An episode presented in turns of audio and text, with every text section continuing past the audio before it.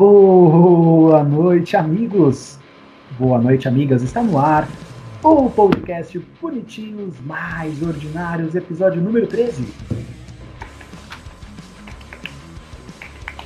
Mais dois episódios e a gente vai ter um episódio especial de debutante. Então pensem aí, sugiram temas para a gente comemorar o nosso 15, o nosso 15 episódio, que vai ser o episódio de debutante dos Bonitinhos Mais Ordinários, vai ser um episódio festivo de 15 anos. Já vou avisando de antemão, na própria na próxima semana nós teremos um episódio especial que a gente vai falar sobre o boom da internet nos anos 2000 e teremos convidados especiais, além do teremos o Eduardo que faz parte do Pod, do e nós teremos o Adriano Rosário também que faz parte do Podpacast. Então teremos esses dois convidados especiais especialíssimos para falar um pouco sobre o boom, né, a bolha de 2000 que estourou da internet e como isso pode acontecer novamente aí nos próximos anos, um episódio bem legal, um episódio bem bacana. Eu é, super animado para falar sobre tecnologia com vocês. Mas hoje não é esse episódio ainda, esse vai ser o episódio da semana que vem, o episódio 14.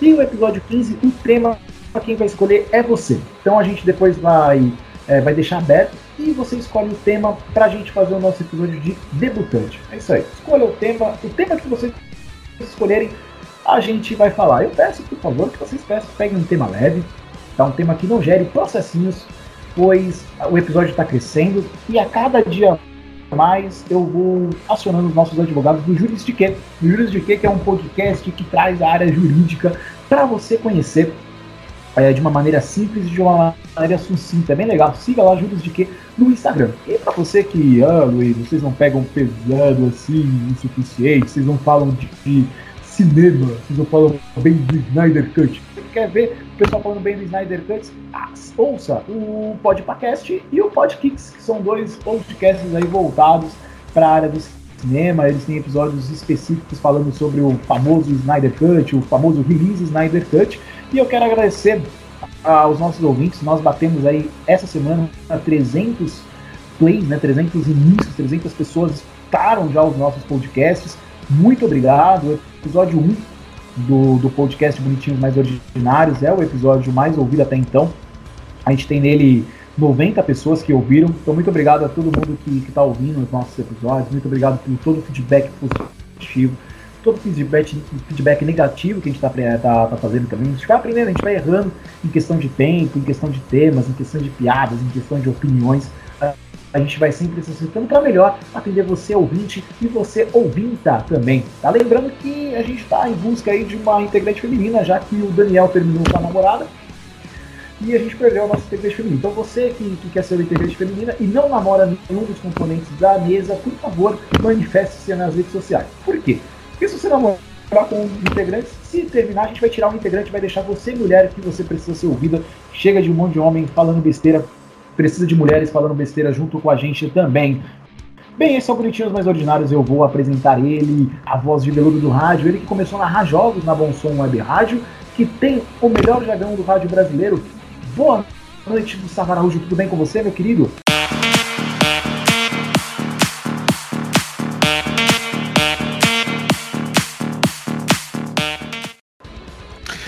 Boa noite, Luiz. Boa noite aos meus companheiros de podcast. Obrigado aí pelos elogios. É isso aí, você que está na Bom Som Web Rádio, toda terça-feira, 8 horas da noite, bonitinhos mais ordinários.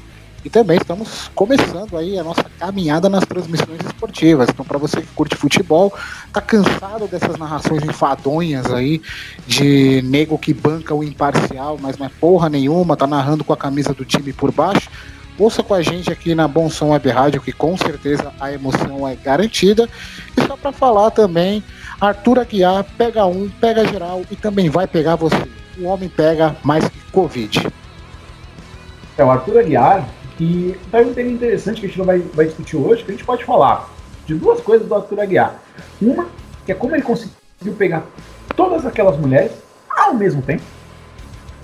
Isso é um grande mistério, porque o cara, o cara o cara com a Bruna Marquezine, traiu a Bruna Marquezine com fulana de tal. Ele, ele, ele conseguiu fazer algo que, que a gente não consegue entender até agora. Ou a gente pode olhar por um outro lado, que é um lado preocupante, que se trata da relação abusiva, né? Porque a. Qual que era o nome da esposa dele? Que, fugiu? A Maíra, Maíra Card. A, a Maíra Card, ela tá destruída psicologicamente.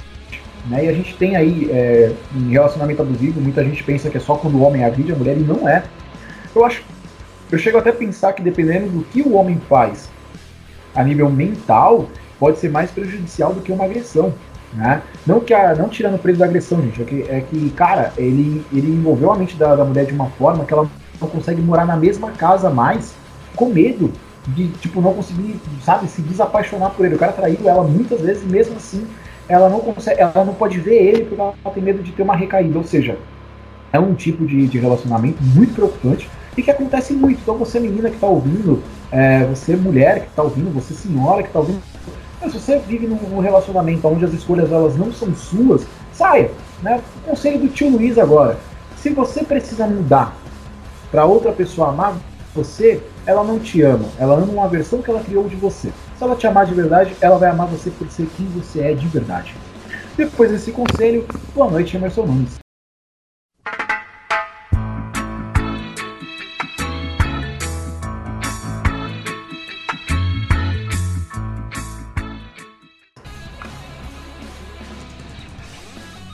Muito obrigado pela participação. Boa noite, Daniel Guimarães. Tudo bem com você? Sequestrar o Tom,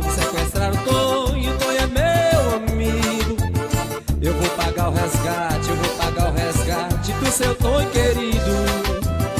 Eu não quero polícia pelo meio, que os homens é perigoso. E se matar o Tom, e se matar o Tom, não vou comer gostoso. Boa noite, Luiz. Boa noite, meus amigos da mesa. Tô bem, tô maravilhoso. É, tivemos, no, é, cara, foi um final de semana de muitas realizações que eu tive na minha vida. Um sonho poder comentar um jogo na rádio. E, cara, é, vamos aí. É... Puta, esqueci o que eu ia falar. Bom, mas um trabalho pra você aí, cortar essa parte. é isso aí. É, não, boa noite. Você vai cortar essa parte, pai. Vou, vou, vou, vou nada, vou nada, vou contar não. Boa noite, Emerson Nunes, é a maconha. O Daniel Guimarães ele ficou solteiro, começou a usar algumas coisas. Emerson Nunes, você tá por aí agora, cara?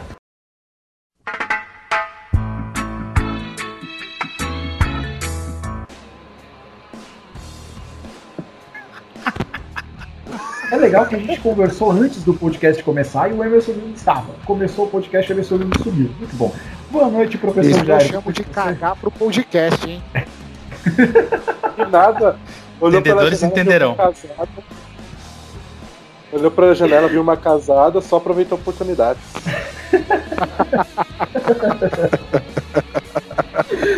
eu quero deixar bem claro pro pessoal que veio me cobrar, é porque, porque o pessoal veio me cobrar como se eu tivesse culpa das atitudes da individuais de cada um dos integrantes dessa mesa aqui, falando que a gente adoçou a questão do, da talaricagem do Emerson Nunes. Eu quero dizer que eu não sei se é verdade.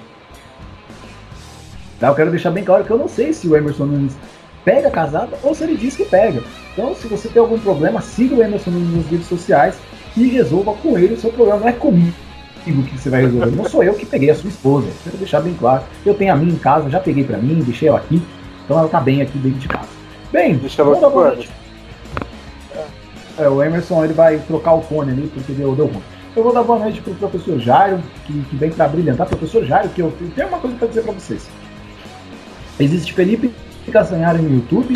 E para podcasts existe, existe Professor Jaro, que é sim o melhor podcast sobre história que existe no Spotify. Você pode ouvir qualquer outro podcast. Não existe podcast melhor que o do Professor Jairo, que já já vai sair o quinto episódio, sai essa semana. É, ele não vai dizer ainda, porque tem toda a questão, toda a questão do marketing, secreto, né? Boa noite, professor Jairo, tudo bem com você?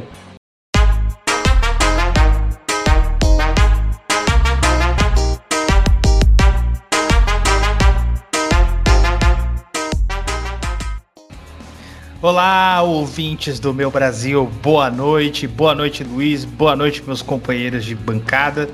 É um prazer retornar aqui com vocês para é, comentarmos, para tentarmos entender a loucura que é este país, cada vez mais insano. E espero que você esteja bem, espero que você esteja em casa, cumprindo a sua parte, seu isolamento social, cuidando da, saúde, da sua saúde, da saúde da sua família e ouvindo Bonitinhos Mais Ordinário para você se informar e tem, rir um pouco da, da desgraça que é o Brasil. É isso. Vamos ver se agora vai. Boa noite, Emerson Nunes. É, não vai. Não vai participar hoje. É isso aí. Vamos seguir. Ô Luiz. Oi. Quando você apresentou o professor Jairo, comparando ele ao Felipe Castanhari, me deu um susto, cara. Deu um frio na espinha que eu falei, pronto, agora o professor também talaricou a mulher de alguém, velho. Não é possível. não, eu não. Eu, eu não. Não, Era não, não. Faltava. Mas ainda bem que é referente ao conteúdo. Sim, é o conteúdo do professor Jairo é muito bom. Já recomendei um tema e estou esperando ansiosamente para o próximo, o, o próximo programa, viu? Eu estou esperando o convite do professor Jairo para ir falar sobre a história da internet e dos computadores ainda. Vamos Olha aí. aguardando ansiosamente. Fico olhando meus e-mails para ver se chegou o convite por lá. Ainda não chegou. Acho que você não anotou direito, hein, professor? Confesso que é um tema que eu não tinha pensado, mas agora me soa genial. Muito bom. É, precisando de temas, eu sou criativo. Bem, o Emerson Nunes, ele, ele tá com algum problema técnico, né? E Fala aí, Emerson, vê se você aparece agora. Fala aí. A edição deste programa informa. Ficamos cansados de esse maconheiro não aparecer no áudio e não colocamos Bob Marley dessa vez. Boa noite, boa noite, tá dando pra ouvir? Agora sim, boa noite, Emerson Nunes. Tudo bem com você? Tudo ótimo, tudo ótimo. Boa noite aí a todos os ouvintes, boa noite a todos os meus compatriotas de é podcast. É e não tenho mais nada a declarar. É isso. ok. Ok, é isso aí. Estamos sem criatividade de hoje. Estamos sem criatividade de hoje. Daniel Nunes, Emerson. É, Daniel é, Nunes. É, Daniel Nunes. Daniel Nunes, não. Ah. Ai, que burro, dá zero pra ele. Caralho, tá bom, tá bom hoje, hein? Ai, ai. Hoje sim tá todo mundo com a 10. Maconha Cash. Solta o pop. Não é que minha esposa ela passou por minha esposa ela me distrai com, com a beleza dela. Bem, vamos começar esse podcast maravilhoso. É... Cara, vocês acompanham o UFC? Assim. Pô, cara, eu não acompanho não, velho. Eu vi essa última luta. É não, porque o José Aldo quase morreu ontem, né? Porque, meu Deus do céu, ele levou. Ele levou 64, 60, não, 16 golpes depois do lockout. É uma agressividade. Mas isso foi só a nível de curiosidade mesmo. Vamos ao nosso primeiro tema do podcast. Vida em Rio de Janeiro, Brasil. A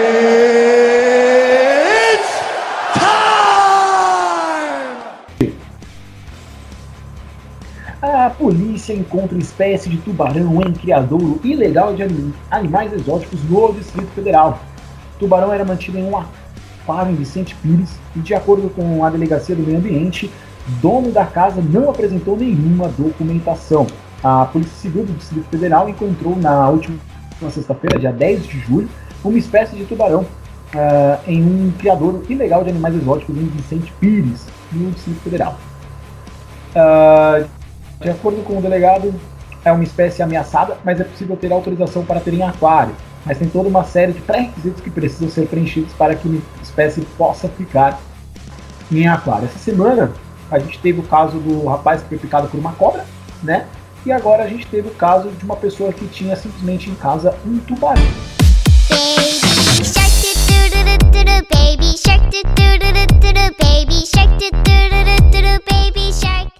Então, você já pensou em ter um tubarão, Daniel?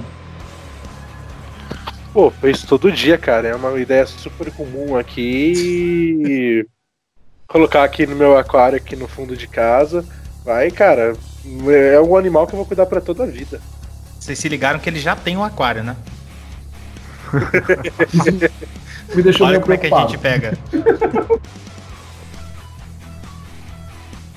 cara, mas Ô, Gustavo, como que o cara tinha um, um tubarão e ninguém nunca percebeu ele chegando em casa com uma vaca, com um carneiro? Por que ele alimentava esse tubarão, cara? Cara, acho que a galera pensou que era um holograma, né, do, do tubarão. Tipo, ah, olha que legal essa, essa animação 3D que tem aqui na, na, na sala da minha casa. Cara, é, é absurdo, né? É, ainda mais um, um, um, animal de um porte gigantesco, né? Que é, que é o tubarão.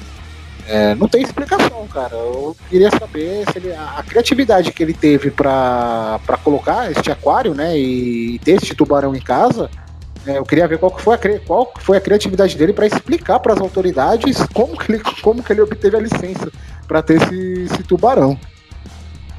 Ah, peguei quando era pequeno e aí eu deixei aqui no meu aquário, foi crescendo. Quando me dei conta era um tubarão, olha só. É, ele foi no, no, no, pet shop, comprou achando que era um beta e era um tubarão.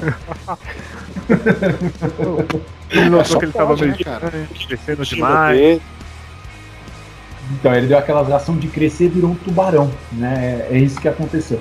E não tinha só tubarão, né, Emerson? Tinha cobra, tinha alguns outros animais exóticos, cara. O que, tá acontecendo com as pessoas, o, o, o Emerson Nunes? A galera tá, tá meio doida, né, meu?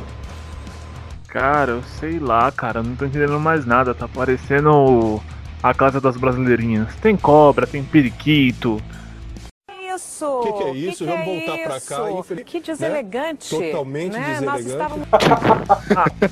que isso, cara? Não, é verdade, tá complicado. Quando eu vi essa notícia, eu falei, puta que pariu, mais um, velho. Aí a primeira coisa que eu pensei foi realmente, né? As pessoas estão certas quando dizem que o Distrito Federal é um verdadeiro ninho de cobra.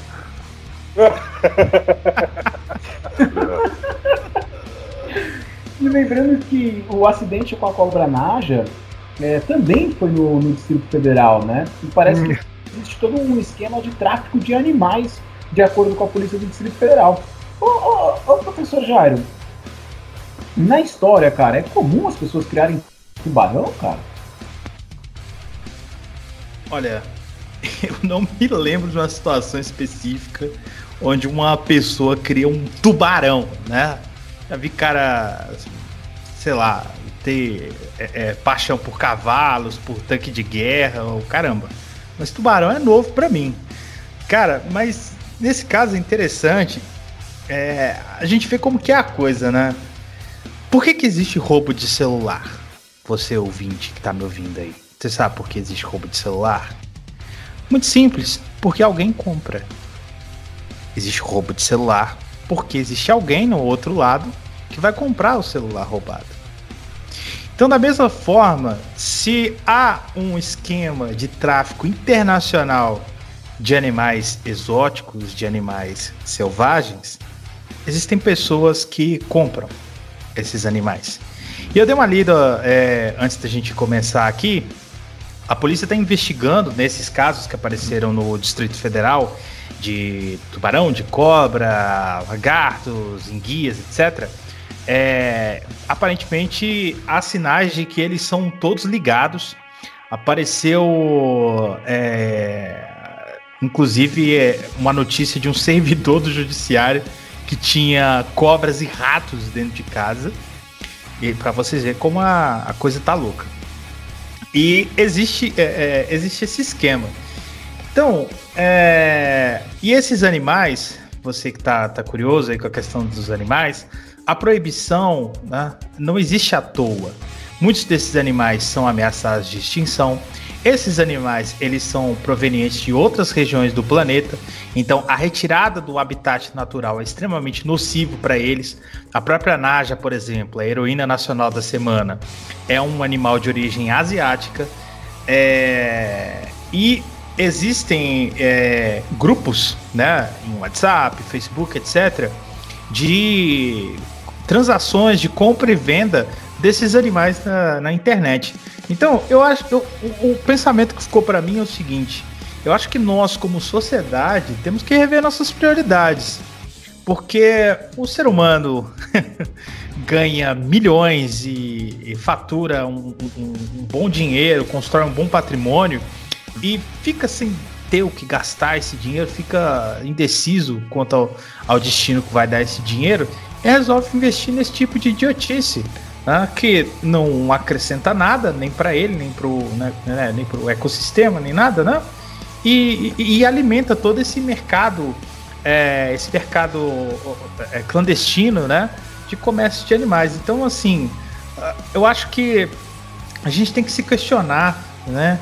Quais são nossas prioridades? Para que é, é, ter tantos zeros na conta se você não tem um, uma, uma destinação positiva para isso, né?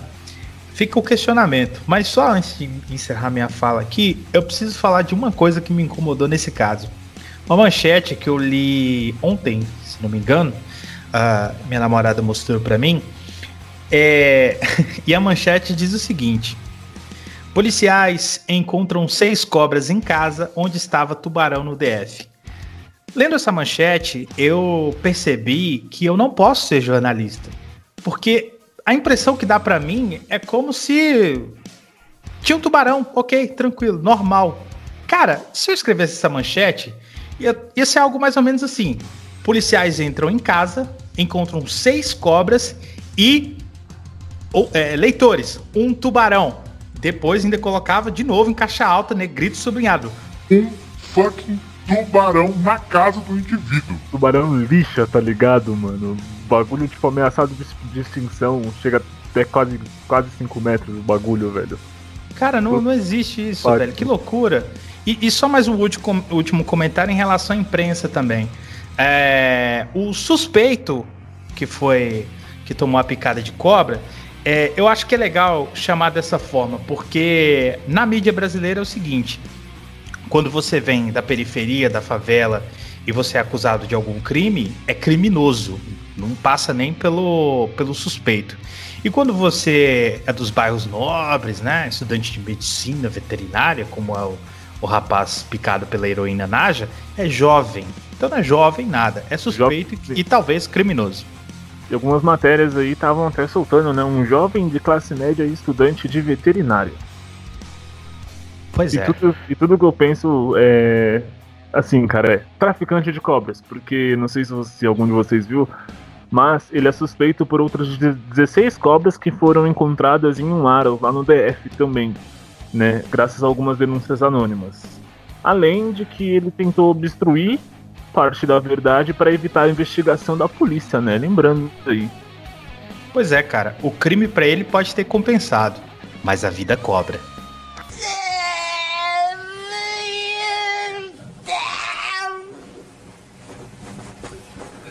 Mais ou menos, mais ou menos, mais ou menos. Trocadilho aí pra você. Excelente trocadilho. Cara, mas me fala qual é a faculdade de, de, de veterinária, aliás, que o cidadão faz aí, o, o jovem. O, o, jovem filha da puta aí que foi picado pela, pela cobra. me fala qual é a faculdade de medicina de ser arrombado, tipo, pra ninguém ir, cara, pra ninguém estudar, velho. Porque um estudante de veterinária ser picado por uma cobra, velho, o, o animal é objeto, é o objeto de estudo do cidadão e ele não, não conseguiu conter isso, não conseguiu, conseguiu conter o ímpeto do animal. Me fala qual é a faculdade pra não passar nem na porta, velho. Não sei, a faculdade disse que ele não estuda lá. Então, a gente não sabe de onde ele é aluno, para quem não, não, não, entendeu, um estudante. Estudante não, né? Um, um rapaz criminoso que comete rápidos de animais silvestres. Ele foi picado na quarta, né? Na quarta-feira, de uma a gente falou sobre isso na, na nossa live. Aí só né, desmembrando essa história, para os ouvintes ficarem sabendo, é, o único lugar que tinha antídoto para essa cobra era no Butantan, Instituto Butantan aqui de São Paulo. Aí, como esse cara é rico, o Instituto Butantan mandou todas as unidades do soro que tinha para picado da cobra Naja para esse jovem. A família não satisfeita comprou mais soros vindos dos Estados Unidos.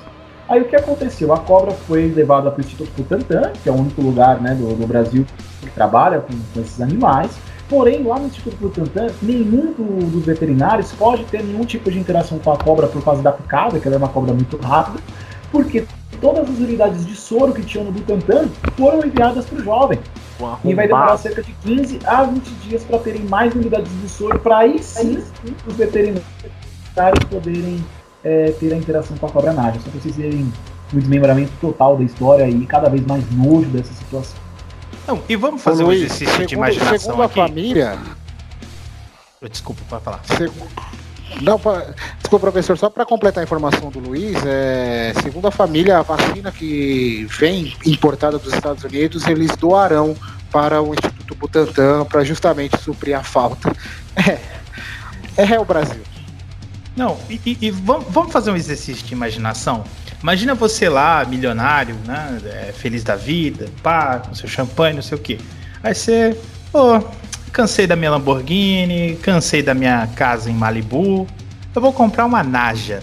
Meu, o que, que você vai fazer com a porra do Naja, cara? Uma cobra extremamente venenosa, mortal, fora do, do habitat natural dela. O que, que você vai fazer com a Naja? Viaja, cara. Sei lá, sabe? Você não, tem, não sabe o que fazer com o teu dinheiro? É, doa para uma instituição de caridade. Se você for religioso, doa para igreja. Abre uma nova empresa, sei lá, dá um jeito, cara. Vamos ocupar uma Naja, velho. Ah, cara, de umas pessoas assim que são retardadas ao ponto de ter uma cobra venenosa e rara, de ter outros animais exóticos, né? Não dá para se esperar outra coisa além de imbecilidade, né? Por conta que. É como você falar, ah, vai doa pra alguém. Mano, esses, esse tipo de pessoas não pensam em doações, né? Eu tenho, eu, eu, tenho em mente que é, que é isso que acontece. Não, tem, não pensam em doações, não pensam nas outras pessoas. Como. Imagina se, por exemplo, se a cobra dele foge e pica outra pessoa na rua que não tem nada a ver. Né? Que a cobra vai lá, viaja e, e acaba picando uma pessoa que não tem nada a ver. E aí? Se a pessoa for, não, não, não for da mesma classe social que ele, e aí? Né? certamente é, ia deixar morrer. Certamente ia deixar morrer.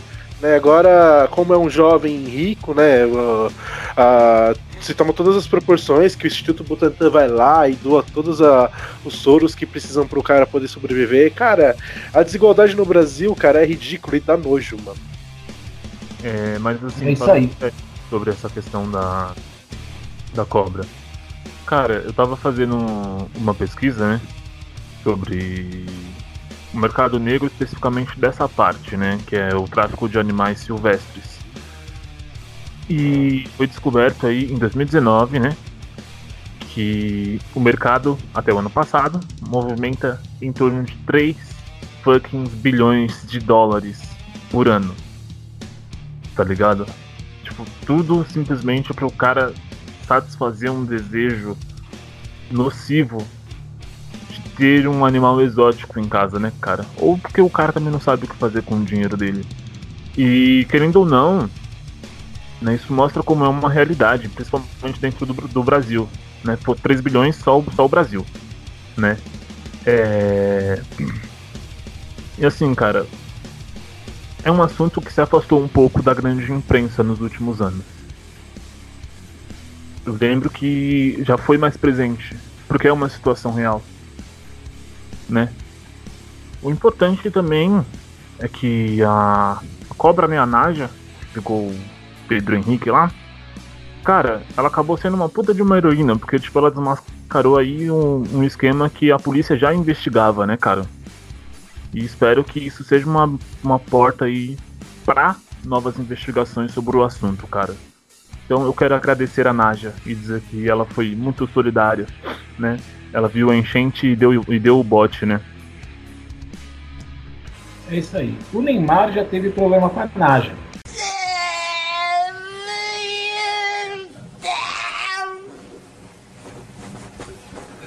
Mais ou menos, mais ou menos, mais ou menos. Acho que já tinha que ter ficado a missão para todo mundo.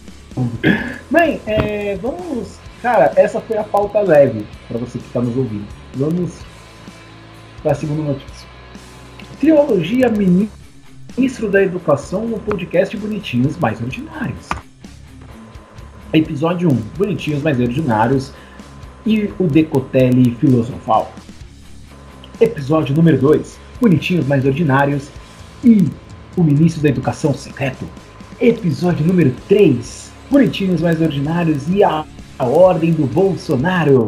No tocante a patrimônios, no tocante à insegurança, no tocante a, a ataques até pessoais, no tocante ao general Mourão, no tocante à economia, no tocante à inflação, no tocante aos 60 mil mortos, no tocante aos caminhoneiros, no tocante à segurança, no tocante à economia, até no tocante à segurança pública, no tocante ao tráfico, no tocante a isso, no tocante à sua política, e no tocante à arma de fogo, No tocante à progressão de pena. No tocante aos radares. No tocante a isso daí. No tocante ao quê? No tocante à economia. É isso aí, o Bolsonaro anunciou o novo ministro da Educação, que é o Milton Ribeiro. Novo ministro da Educação, ele tem 62 anos, nasceu em Santos, litoral paulista. Ele é teólogo e advogado, com doutorado em educação. E ele é pastor da igreja presbiteriana. É isso que ele faz. Ele foi anunciado na última sexta-feira. Ok. Agora vamos. Ah, ele era da Comissão Ética Pública ligada à Presidência da República, tá? Desde maio de 2019. Porém, vamos aos detalhes. De acordo com o Estado de Minas, o ministro da Educação defende que pais devem causar dor a filhos e que o homem aponta o caminho da família. Vídeos do pastor Milton Ribeiro, novo ministro da Educação, defende que pais devem causar dor em seus filhos e que o homem aponta o caminho da família. Ele diz o seguinte, ó, talvez uma porcentagem de crianças muito pequenas, de criança precoce, superdotada, e que ainda vai entender o seu argumento. Deve haver rigor, desculpe, severidade. Eu vou dar um passo a mais. Talvez algumas mães até fiquem com raiva de mim. Crianças devem sentir dor. Nos discursos do nosso querido. E aí saiu a seguinte matéria no UOL. Saiu ontem, ontem não, no dia 11 de julho, no sábado. O Congresso quer ouvir novo ministro da Educação sobre declarações polêmicas. As declarações do novo ministro da Educação e pastor presbiteriano Milton Ribeiro sobre crianças, mulheres e sexualidade que ganharam redes sociais desde ontem repercutiram mal no Congresso, os parlamentares ligados à área da educação. Deputados querem saber se ele levará para o Ministério posições que expressou até recentemente nos púlpitos religiosos, a Frente Parlamentar Mista da Educação e a Comissão da Educação da Câmara querem ouvir esclarecimentos do ministro a respeito desse, dessas posições e seus planos para a pasta. Os dois grupos pretendem fazer o convite na próxima semana. Em vídeos de pregações religiosas, Milton defendeu o castigo físico como forma de punição dos pais, disse que universidades ensinam sexo sem medidas e que o homem deve ser líder em casa que a mulher deve seguir ao seu homem. Esse é Milton, para quem não conhece, Milton Ribeiro, novo ministro da Educação. Antes dos meus colegas de mesa começarem a falar, eu vou falar uma coisa para você, Bolsonaro. Não, você é viado, cara, que loucura. Como você é viado. Que coisa absurda. Isso aí que você fez é tudo viadagem. Puta que pariu, Bolsonaro. Porra, viado, você não consegue, você não consegue escolher um ministro, cara, que te ajude? Pelo amor de Deus, Deus moço, ajuda mais aí, papai. Cara, é, é incrível, você escolhe o Decotelli que te fode com os diplomas falsos. Um ex-ministro da Educação tá lá na, junto com a sendo investigado pelo, pelas crimes de fake news. O cara entregou o cara e fugiu para os Estados Unidos usando o, o passaporte diplomático. Aí é agora o novo ministro da Educação que você consegue colocar depois de uma, duas semanas tentando colocar alguém no cargo. Me fala que criança tem que apanhar. Ô Bolsonaro, você precisa rever suas amizades no Facebook, meu querido. No tocante a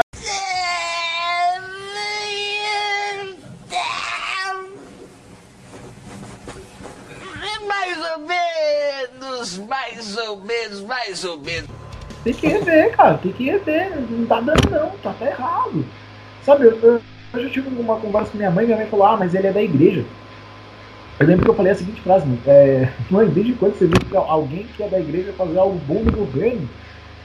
E eu desafio qualquer pessoa. Não pega padre, pastor, bispo, mãe de santo, pai de santo, a puta que pariu. Que pessoa ligada à religião fez algo bom no governo?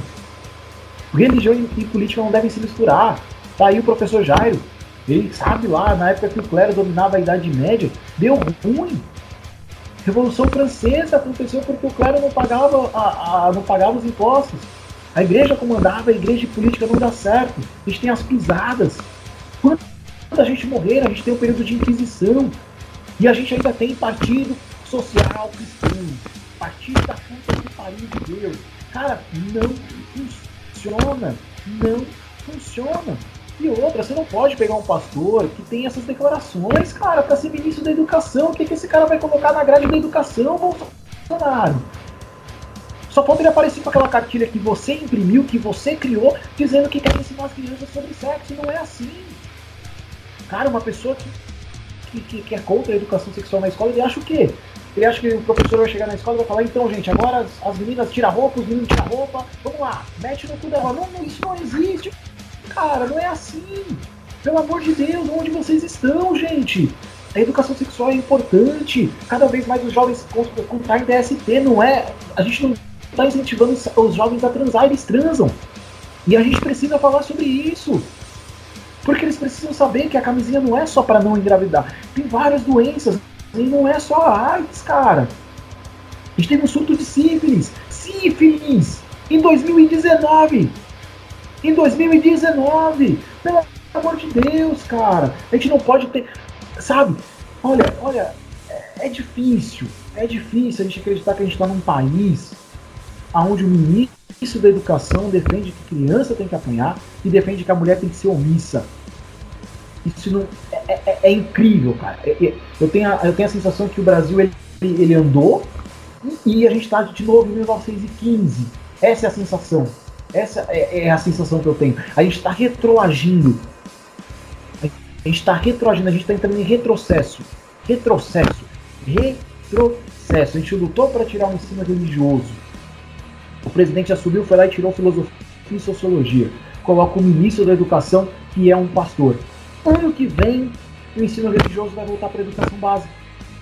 Porque ele vai falar que é necessário e ele é o ministro da educação. Sabe? Cara, é, olha, eu, eu, como professor, eu, eu, lamento. Eu lamento esse tipo de, de, de postura. Eu, como pessoa, eu, cara, eu não consigo ver uma, uma solução. O Bolsonaro tá. Talvez ele nem tenha culpa das declarações do cara. Gente, eu não estou colocando a culpa no Bolsonaro pelo que o cara falou. Eu estou colocando a culpa no Bolsonaro por saber o que o cara falou e mesmo assim contratar. A gente teve uma situação de uma moça que ofendeu um, um vigilante e ela foi demitida da empresa pelo que ela falou. A gente teve na Copa os homens que eram machistas que trabalhavam numa empresa de aviação, eles foram machistas lá num, num vídeo, eles foram demitidos. Eu tenho certeza que se nesse podcast que eu der alguma declaração que ofenda alguém, a empresa que eu trabalho ouvindo vai me demitir também. E aí o Bolsonaro pega o cara que fala um monte de merda e contrata ele. Ah, bem. Emerson Mendes. Ai, ai, cara.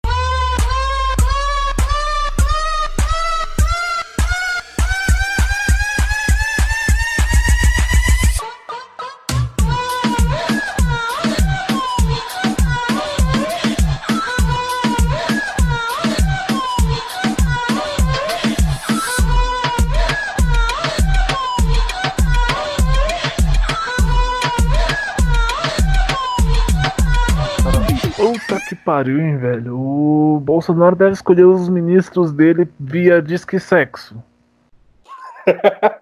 Porque, mano, tudo que os caras sabem fazer é f... Puta que pariu, mano. É, e o pior, né, Emerson, né, nem, ele, nem, ele, nem ele mesmo se ajuda, né, pra... nesses casos. Exatamente, velho.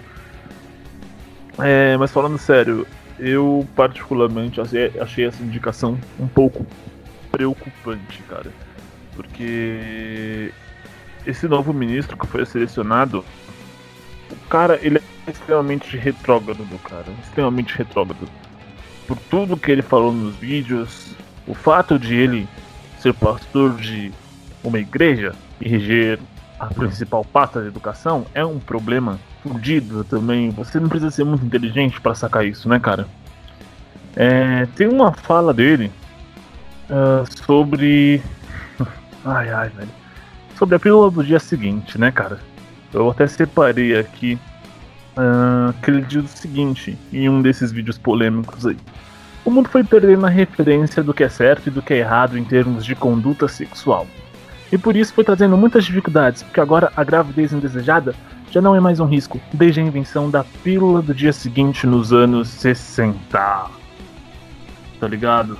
É... Então, cara, isso mostra o, o, tipo de pensamento retrógrado que o cara tem, porque ele tá literalmente reclamando de uma coisa muito boa, inclusive, que aconteceu há sei lá, 55 anos atrás. Eu não sou bom de matemática, eu acho que essa conta está errada, mas ok. Ai, que burro, dá zero pra ele. É... E assim, além de todos esses vídeos, como por exemplo, alegando que usar a dor é um bom método pedagógico, é... cara, uh...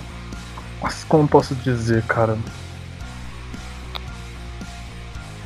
Assim, ah, cara, é absurdo, é absurdo. O que eu fico muito preocupado realmente é o perigo que ele representa pra pasta. Como mas, bom, eu, eu tenho a seguinte sensação. É, chegou um momento que a gente já nem sabe mais o que falar também, cara. Não dá essa sensação? A, Demais. A, a, a, sensação quando a gente vai comentar qualquer, qualquer tipo de ministro, qualquer tipo de atitude do, do governo, dá uma sensação que, tipo, mano, eu já falei isso semana passada sabe? Semana passada a gente estava discutindo aqui que não tinha um ministro. Eu lembro que o Jair falou que tinha que pegar alguém da área da educação. Aí ele pegou um pastor. Puta que pariu, cara. Exatamente, exatamente. Embora ele não esteja fora da, da, da, área da educação, as ideias dele são estúpidas e representam um perigo para a liberdade de pensamento, né, cara? É, em contrapartida disso, né, foi uh, iniciado aí um, não necessariamente uma investigação, né, mas ele vai ter que prestar esclarecimentos, né, uh, no Congresso por conta dessas afirmações que ele fez, né, cara. Uh, a deputada Margarida Salomão, ela deu uma entrevista, né, ela é ex-reitora da Universidade Federal de Juiz de Fora. Olha só, gente, olha, seria um bom nome para para reger a pasta da educação, né? Mas tudo bem. Ela deu uma entrevista para um jornal, cara. E ela deu duas declarações que eu separei aqui que eu faço dessas minhas palavras, né? Ah, ela falou: Olha, poderia ser padre, budista. É, todos têm direito a professar sua fé religiosa, o que não pode transferir essas convicções da esfera privada para a pública. Isso compromete tá. o exercício da função, da função pública. E uma outra declaração dela que ela deu nessa mesma entrevista é: ele tem todo o direito de ter mudado de pensamento. Por isso precisamos ouvi-lo. Mas no contexto de uma gestão desastrosa da educação, como temos tido, esses vídeos aumentam nossa desconfiança. E eu me sinto muito bem representado nessas duas, nessas duas falas, cara. Eu faço delas é, as minhas palavras também. E só pegando um pouco do, do currículo da, da deputada, ela, além de ser ex-reitora da, da universidade, né? Ela é formada em letras pela, pela própria Universidade de Juiz de Fora e doutorada de verdade em letras pela Universidade de Berkeley, na Califórnia. Então, nome para você eleger um ministro para essa pasta tem. Tem muito nome. Tem muito nome. Tem muita gente boa, cara. O que falta é competência e interesse, principalmente, né, velho? É isso. É isso, a gente vai trazer o Daniel Guimarães agora, que nos últimos, que durante alguns episódios ele foi bem crítico a bancada evangélica, né, Daniel, que, que a gente descobriu ser da, da igreja, embora todo o hate que ele tem dentro do coração dele, né? É, Daniel, cara, como você vê ah, os, de, os depoimentos desse pastor que em muitas igrejas é uma realidade, né? Sim. Não, sim, de fato, Luiz, porque. Cara, a gente parar pra pensar, é, muitos desses pensamentos são de. são concordados por outros pastores também, de, de outras denominações bem mais é, conservadoras, né? Uh, e eu, tipo, vendo uh, desse ponto aos olhos de, de um cara cristão, por um cara que, uh, que é pastor e ministro da educação, é, eu concordo que o Anderson disse, né? Porque é, no, no, começo ali que ele cita que a religião do cara que não, não deveria influenciar na, na questão do profissional dele. É, no começo, quando saiu a notícia, eu até elogiei, falei, mano, pelo menos é um cara da educação, né? Mas aí depois eu fui ver as declarações que esse sujeito deu.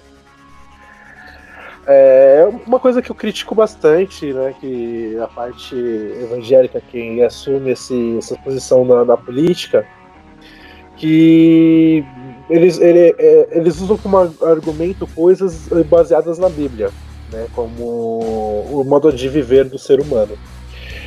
Só que esses caras esquecem que Deus ele deu livre-arbítrio para todo mundo. Então, você não adianta você querer reger uh, as coisas conforme a sua fé, sendo que você não está num, numa, numa, posição de, de um cargo uh, evangélico, por exemplo. Você está numa posição de cargo de cidadão, está numa posição de cargo político, de, de algo que tem que levar a sociedade a alcançar, bom, a alcançar as melhorias né, em, em torno de sociedade, em torno da educação, né, que é, para mim, é principal, o principal ministério que é tão sucateado na, na, na, na, na política, né?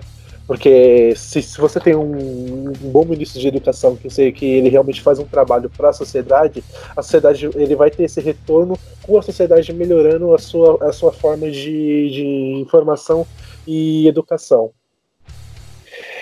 E não, é, cara, não, é uma coisa que eu, que eu aprendo aqui, cara, não dá para você discutir coisas que são da igreja ou da Bíblia com pessoas que não não conhecem, ou não dá para, ou seja, não dá para você forçar coisas que estão na Bíblia para as pessoas que, que não que não conhecem não querem seguir, é porque Deus não deu livre arbítrio para elas. Se elas não quiserem seguir, vai ser é uma decisão que elas vão tomar, entendeu?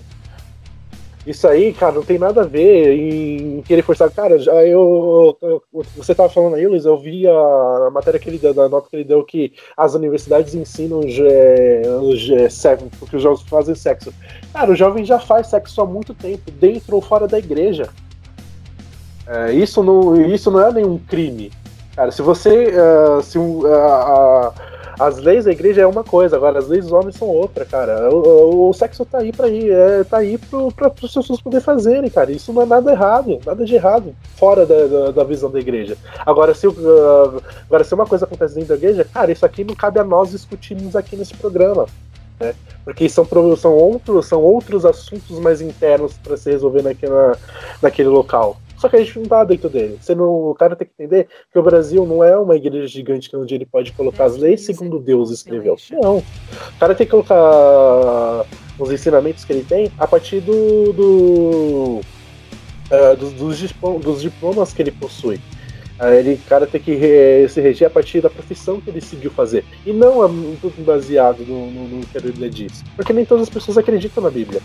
Minha ex-namorada, por exemplo, ela não acreditava que a Bíblia fosse um livro sagrado, totalmente sagrado. E eu respeitava isso. Porque a decisão dela, é o que ela pensava. Ela não era da, da, da minha religião, era é, kardecista, se não me engano. Espírita, né? Kardecista. E, cara, eu respeitava isso, a gente se respeitava muito com isso, entendeu? O que acontece, tem muitas coisas na Bíblia que hoje são muito é, distorcidas, né, por esses caras, por esses pastores. E é, nessa parte de, ah, do homem, tem que, a mulher tem que servir o homem, isso, aquilo. Cara, eu acho uma tremenda besteira, cara. Tem, tem coisas que até o homem tem que ficar de, de bico calado, porque senão vai criar uma contenta gigante numa relação. Entendeu? Então, é, é, é, muita coisa retrógrada que muitos caras pegam do, do Velho Testamento e tentam colocar nos dias de hoje, né? ah, você não pode. Você não pode fazer sexo no casamento, você não pode você não pode beber, você não pode colocar. Você não pode fazer tatuagens, aquilo. Só que tem de coisa também que a gente faz hoje, como por exemplo, comer carne de porco. Uh, na, na, na, antiga lei aqui dos hebreus vai falar que Uh, o sábado é do Senhor, ou seja, o sábado você não trabalha. O próprio Jesus foi lá e fez coisas que trabalhou no, religiosamente falando no sábado, isso quebrando a lei dos hebreus. Então, ou seja, já não é mais válido para os dias de hoje. Mas tem gente que ainda pensa dessa maneira, né? Não, não, não discorda se é seu, seu pensamento religioso de pensar, ok, não vou discordar disso, mas não, não vou. Uh, não, não discordar, mas não vou é, criticar essa parte. Só que o que eu quero colocar aqui são coisas que foram, uh, na própria Bíblia diz que já foram colocadas uh, para um determinado povo para aquela determinada época. Não se aplica aos dias de hoje, não se aplica aos, ao 2020, no século 21. Não. Então, cara, quando você. Um ministro da educação que, que você vê que começa a colocar ensinos religiosos para que as pessoas tenham que aceitar goela abaixo, cara, você só vai criar mais conteúdo aí, você vai, você vai criar mais é, um ódio mais, maior, digamos assim, é, por parte de intolerância religiosa das pessoas que não, que não, que não seguem essa, essas leis, cara. Você acaba com todo o nome do evangelho no Brasil, que é tipo, mano, a gente tem, eu, assim, como um cara com tem que levar, levar amor, esperança para as pessoas. E um cara como esse só tá, só tá é, demonstrando que é, um, é uma religião totalmente retrógrada, é, são, é, dão muita mídia para pastores que enriquecem em cima do seu, do, do, das, das pessoas. E não tenho problema nenhum se um cara for cristão, se o cara for qualquer religião que vai exercer algum cargo de, na política ou qualquer outro cargo público, mas que ele não leve o que ele ensina para as pessoas para aceitar goela abaixo, sabe? É, se ele, é, é, muito diferente se ele tiver uma conversa com alguma pessoa que, que ele trabalha lá dentro e acaba falando sobre isso, que aí são trocas de interesses pessoais, é de, totalmente diferente. Então, agora ele tem que ter, esse ministro tem que entender que ele, agora ele vai trabalhar para todo o povo brasileiro. Todo o, o, o, não tem uma religião definida no Brasil, ou seja, o Estado é laico ele tem que entender essa parte de que o Estado é laico para não se criar. É, para que não haja intolerância religiosa nem por parte da, das pessoas de fora com as pessoas cristãs e nem por parte da, das pessoas evangélicas com outras religiões afora, porque isso vai acabando com, com, com pessoa que, é, que tenta defender o, o que a gente realmente leva de uma vida, realmente prega de uma vida. Ele não só acaba com as pessoas, ele não só é, cria é, discórdia com as pessoas que não, não conhecem a Bíblia e não querem seguir, porque isso é direito delas, e cria também discórdia com, as, com, com os próprios evangélicos com que ele diz defender. Então não acho nem um pouco certo. Cara, a questão de, do, do, do, dos pais querendo educar o filho na, na base da violência física, é, cara, eu também discordo totalmente. Às vezes você tem que bater para educar, mas é diferente um tapa que você dá na mão para um soco que você vê que, um, que os pais dão numa criança. A gente cansou aqui, essa lei foi baixada porque a população inteira do Brasil cansou de ver pais espancando seus filhos. É isso, isso, isso mesmo, espancando. Não é um tapa, não é alguma coisa de correção ou uma fala mais. É, uma fala mais séria, mais grossa, não, é, são socos, é, batendo numa criança até ela ser desacordada. Por isso foi baixada essa lei. Porque muitas, muitos evangélicos pensavam de, dessa maneira, que era a melhor maneira de educar seus filhos, e acabavam exagerando muito mais do que se permitia por vara da, de, de educação, vara de, da disciplina, como ele diz, né? É, na Bíblia não fala nada sobre você poder espancar uma criança, fala sobre se você corrigir. Né? Você poder é, a Bíblia vai te dar vai, vai te dar várias uh, opções para você poder corrigir uma criança, seja na voz ou seja com pelo menos um tapa na mão. Né? Que eu vejo que minha mãe, pelo menos, ela para me corrigir na questão fisicamente, ela, faz, ela pedia para levantar minha mão e ela batia na minha mão. E assim seria, né? Porque aí eu sabia que eu ia apanhar. E aí eu não fazia mais aquilo que ela não, não queria que eu fizesse entendeu? Agora você fala que ah, tem que ter tem que bater na criança mesmo, cara, e você tá num pensamento tão você tá levando um, você tá passando uma imagem tão errada para as pessoas do que eu do que eu acredito, do que eu defendo por parte de religião, que você acaba destruindo a sua própria religião. Então é isso que eu tenho aqui para dizer sobre este ministro. Gustavo Araújo, todo o seu hate nesse momento, meu, meu querido. Cara, é. Porra, mano. Quando a gente acha que agora vai, né? E o ministro é, é da área, enfim, é especializado em educação, estudou gestão pública, tem doutorado, aí me aparece essa. Ô Bolsonaro, vou te dar uma dica, meu irmão. Da próxima vez, cara, usa uma rede social chamada LinkedIn, fio, pra você buscar um novo ministro, velho. Vai tomar no cu, mano. Porra! É todo cara que entra enrolado, velho, nesse governo. Não tem um que, que não entre que, tipo, fala, pô, bela escolha, Bolsonaro. Para. Não tem, cara. Não tem, velho. É, Peraí, eu gostava. Diga. é, mano, você falando assim, cara, o que me passa a impressão é que o Bolsonaro ele pega vários nomes de pessoas, coloca num saquinho, é, mistura e tira o sorteado, tá ligado? pois é, cara. Pois é. É, vocês estavam falando aí da, da ideologia né, do, do ministro. A gente tem um exemplo, assim, um exemplo crasso também nesse governo, que é a própria Damares, cara. A mulher é responsável pela Secretaria de, de Direitos e Defesa da Mulher, não lembro agora o nome da secretaria, que é um nome extenso, mas tem vídeos dela em culto falando que a mulher deve ser submissa ao homem que o homem é o grande provedor da família, que ele que, que tem que ir sair de casa criticando as mulheres que saem para trabalhar, falando que tá errado, que a mulher tem que ficar em casa para servir o marido. Cara, estamos em 2020, velho, século 21. Pode parecer que não, mas já estamos no século 21. O mundo mudou, as coisas estão mudando. E aí você tem ministros do quilate de Damares e do, do senhor Milton aí. Porra, cara. Caralho, a gente, o brasileiro não tem um dia de paz nessa merda, velho. Não tem, cara. Não tem que falar, porra, hoje o dia foi legal. Eu falei, ufa, hoje finalmente o dia foi bom. Não tem, cara. Não tem, velho.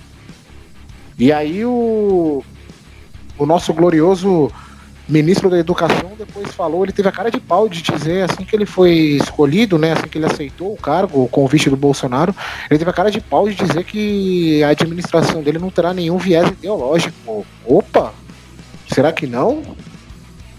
Porque é meio suspeito, né? Uma coisa é você ter uma fala infeliz em um determinado ponto, o que é errado, mas pelo menos é, talvez tenha sido um lápis. Outra coisa é você ter essa, essa filosofia impregnada em você, né? enraizada nas suas veias. Puta merda, velho. Olha, é, eu tô, aliás, eu já tô perdendo as esperanças, Luiz, de a gente abrir um episódio falando, eba, o Brasil tá tranquilo. De abrir um episódio, fazer um episódio apenas com assuntos leves, com temas mais descontraídos, enfim, porque não tem, cara. Eu já perdi a esperança, já tô perdendo, velho. Porque cada dia é uma nova, é uma nova. E simplesmente o nosso querido presidente da República faz vista grossa. Ele não faz. Aliás, ele faz o que, o, o que sempre fez, né? Nada. Ele sempre faz o que sempre fez. Porra, Bolsonaro, então, amigão, fala aí pros seus assessores aí entrar no LinkedIn, buscar aí pessoas com, com, com perfil de quem trabalha na educação. Escolha, cara.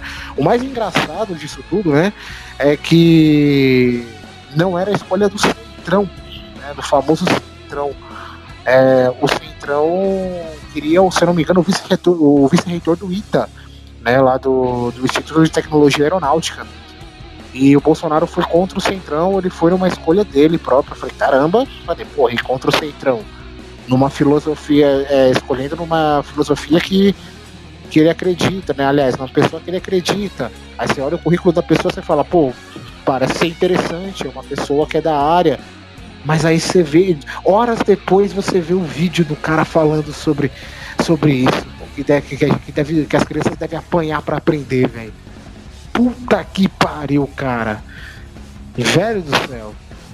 O, o, das duas, uma, né? Ou, é, como eu já falei aqui, o Bolsonaro ele é muito centralizador. Parece que ele não gosta de ver as pessoas dando palpite do lado dele. Ele quer decidir tudo por ele mesmo, né? Vide a campanha dele que não, não teve publicidade, publicidade quase zero, né? Eles usam praticamente só as redes sociais para fazer a sua campanha, além de fugir dos debates.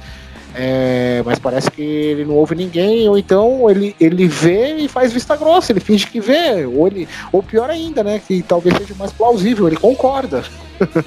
ele concorda com tudo isso, porque se mantém Damares no governo e agora vem esse cidadão aí, é porque ele concorda, porque ele acha legal, acha sensato ter uma pessoa dessa no, no governo. É, o Luiz falou um ponto interessante, né, do ensino religioso, ensino religioso há alguns anos não é mais obrigatório na educação básica. E com esse cara na, no comando do Ministério da Educação, é capaz de voltar mesmo, não duvido nada. Não duvido nada. Né? Eu lembro que eu cheguei a pegar algumas aulas de religião lá na minha oitava série. É, e, e, eu lembro que uma das aulas de religião, uma vez eu arrumei até uma briga na sala. Eu falei, né, que eu sou, eu sou católico, mas eu falei que não era dizimista porque eu não acredito no dízimo, porque quem administra o dinheiro são pessoas.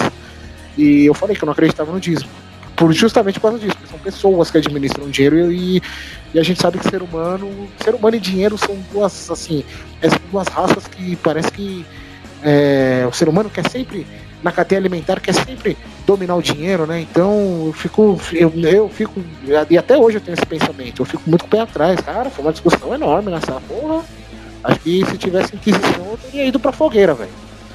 É, porque na época foi, foi tenso, foi tenso, mas tô vivo aqui para contar a história. Então, é, é, Bolsonaro só peço uma coisa para você, cara. Que a gente tem um dia de paz, um dia. Não tô falando nem, nem um período de paz, mas que isso aí eu já perdi completamente a esperança que não vai acontecer nunca. Mas que a gente tem um dia de paz, cara. Um dia que a gente possa estar na, na cama, colocar a cabeça no travesseiro e falar, puta, hoje o país teve um dia legal. Não tem. Não tem, porque você não ajuda também, velho porra, cara. É, pois é, cara. É, o, o, segundo, o segundo ministro, novo ministro da Educação, ele fala que a administração dele não vai ter viés ideológico. Talvez tenha um viés religioso, né? É pior ainda. Espero que esses pensamentos não sejam o famoso Ah, meus pensamentos estão alinhados com o presidente. É, professor Jairo, como, como você vê, com que olhos você vê essa esse novo ministro da Educação?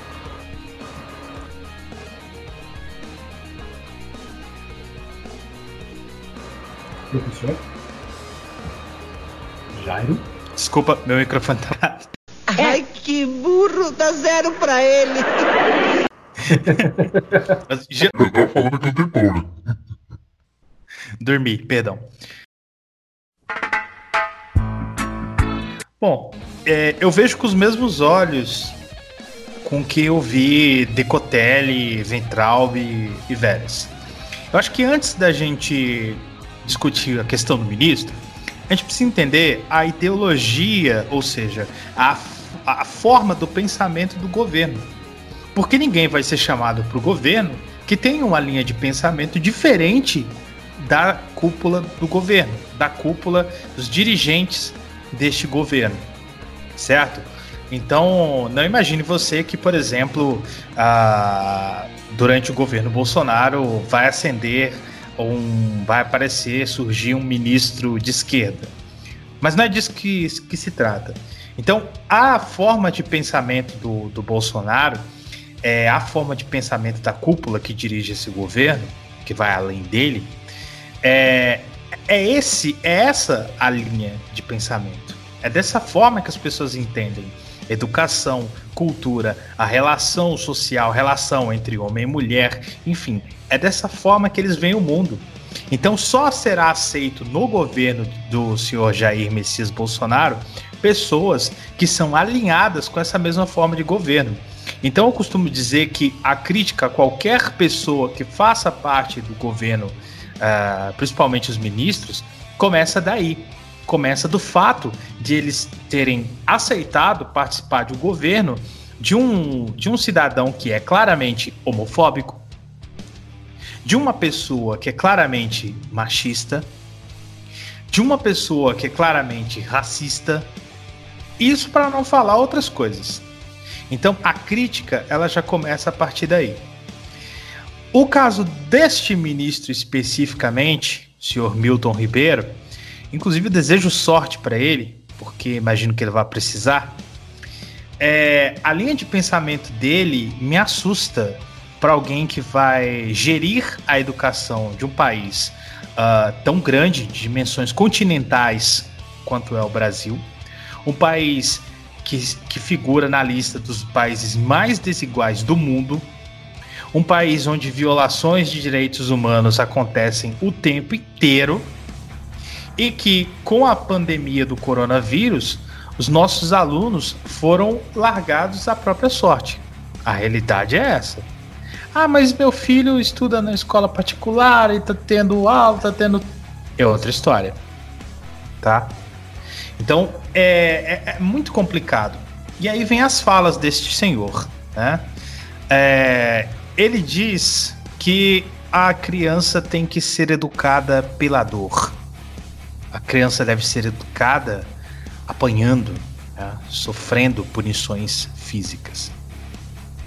Eu penso que nós chegamos a um ponto do, do nosso desenvolvimento cultural e humano em que não há necessidade de punições físicas. Somos seres humanos. Tá? E isso é coisa do passado, isso é uma coisa que foi ultrapassada. Há, há, há formas de se educar hoje em que não envolvem, em que não envolve punição física, que não envolve é, é, é, é agressão. Ter, eu, eu não tenho filhos, talvez esteja sendo hipócrita em falar, mas educar tem muito mais a ver com amor do que com, com punição, com é, é, formatação de comportamento. Isso não é educar. Além disso, esse senhor diz que ele comemor, é, é, ele diz que as universidades elas ensinam para os seus estudantes, para os jovens brasileiros, uma linha de pensamento que incentiva a prática de sexo sem limites.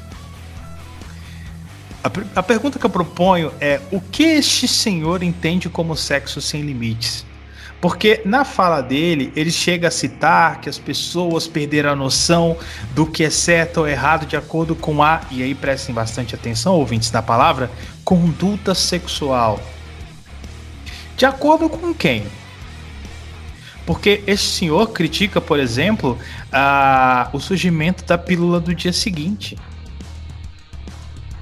Então, a linha de pensamento do senhor Milton Ribeiro é altamente retórica, é nociva para uma sociedade em que nós temos uma, uma incidência de gravidez na adolescência gigantesca, que nós temos é, surtos de doenças a, a, sexualmente transmissíveis, como o Luiz disse, gigantesca, que nós temos é, é, aumento de número de feminicídios, de estupros, e uma, aparece uma pessoa com uma linha de pensamento dessa, eu não sei como esse senhor poderia contribuir de uma forma positiva para esse pensamento. Aí você que está acostumado com as minhas falas deve estar tá se perguntando aí, pô, hoje o Jair esqueceu de falar da parte mais é, importante do ministro do fato que é o fato dele ser pastor da igreja presbiteriana. Não, eu não esqueci. Uh, eu, na verdade, deixei para falar isso por último, por algumas questões. Primeiro, a gente tem que separar uma série de coisas. O, a pessoa ser religiosa, ser uma figura importante dentro de um grupo religioso uh, qualquer, não diminui ou aumenta a qualidade desse, desse indivíduo como ministro, como alguém dentro do governo. Isso não faz diferença na real. O que influencia é este tipo de pensamento. É um pensamento retrógrado e antiquário. E antiquado, perdão, ouvintes. Este senhor ele precisa lembrar, e isso é importante para todos nós, que o Estado é laico. Ah, Jairo, mas eu sou de religião tal e eu acho que não, quem não é dessa religião tal tá errado e não pode ter os benefícios, os mesmos benefícios que eu no Estado, etc, etc. Querido, toda vez que você deseja uma política de Estado nociva para o outro, você tem que lembrar que isso muito provavelmente vai acontecer com o outro hoje, mas pode acontecer com você amanhã. O Estado laico não significa que todo mundo é ateu. Não é um Estado ateu. O Estado laico significa que o Estado, na sua função institucional, vai abraçar a todos os indivíduos, independente de suas religiões. Então, você católico, você vai ter os seus direitos assegurados, o seu direito de culto, seus direitos humanos.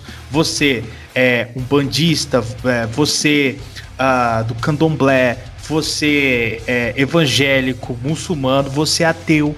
Todos vão ter os mesmos direitos, porque é uma obrigação, é um dever do Estado preservá-los.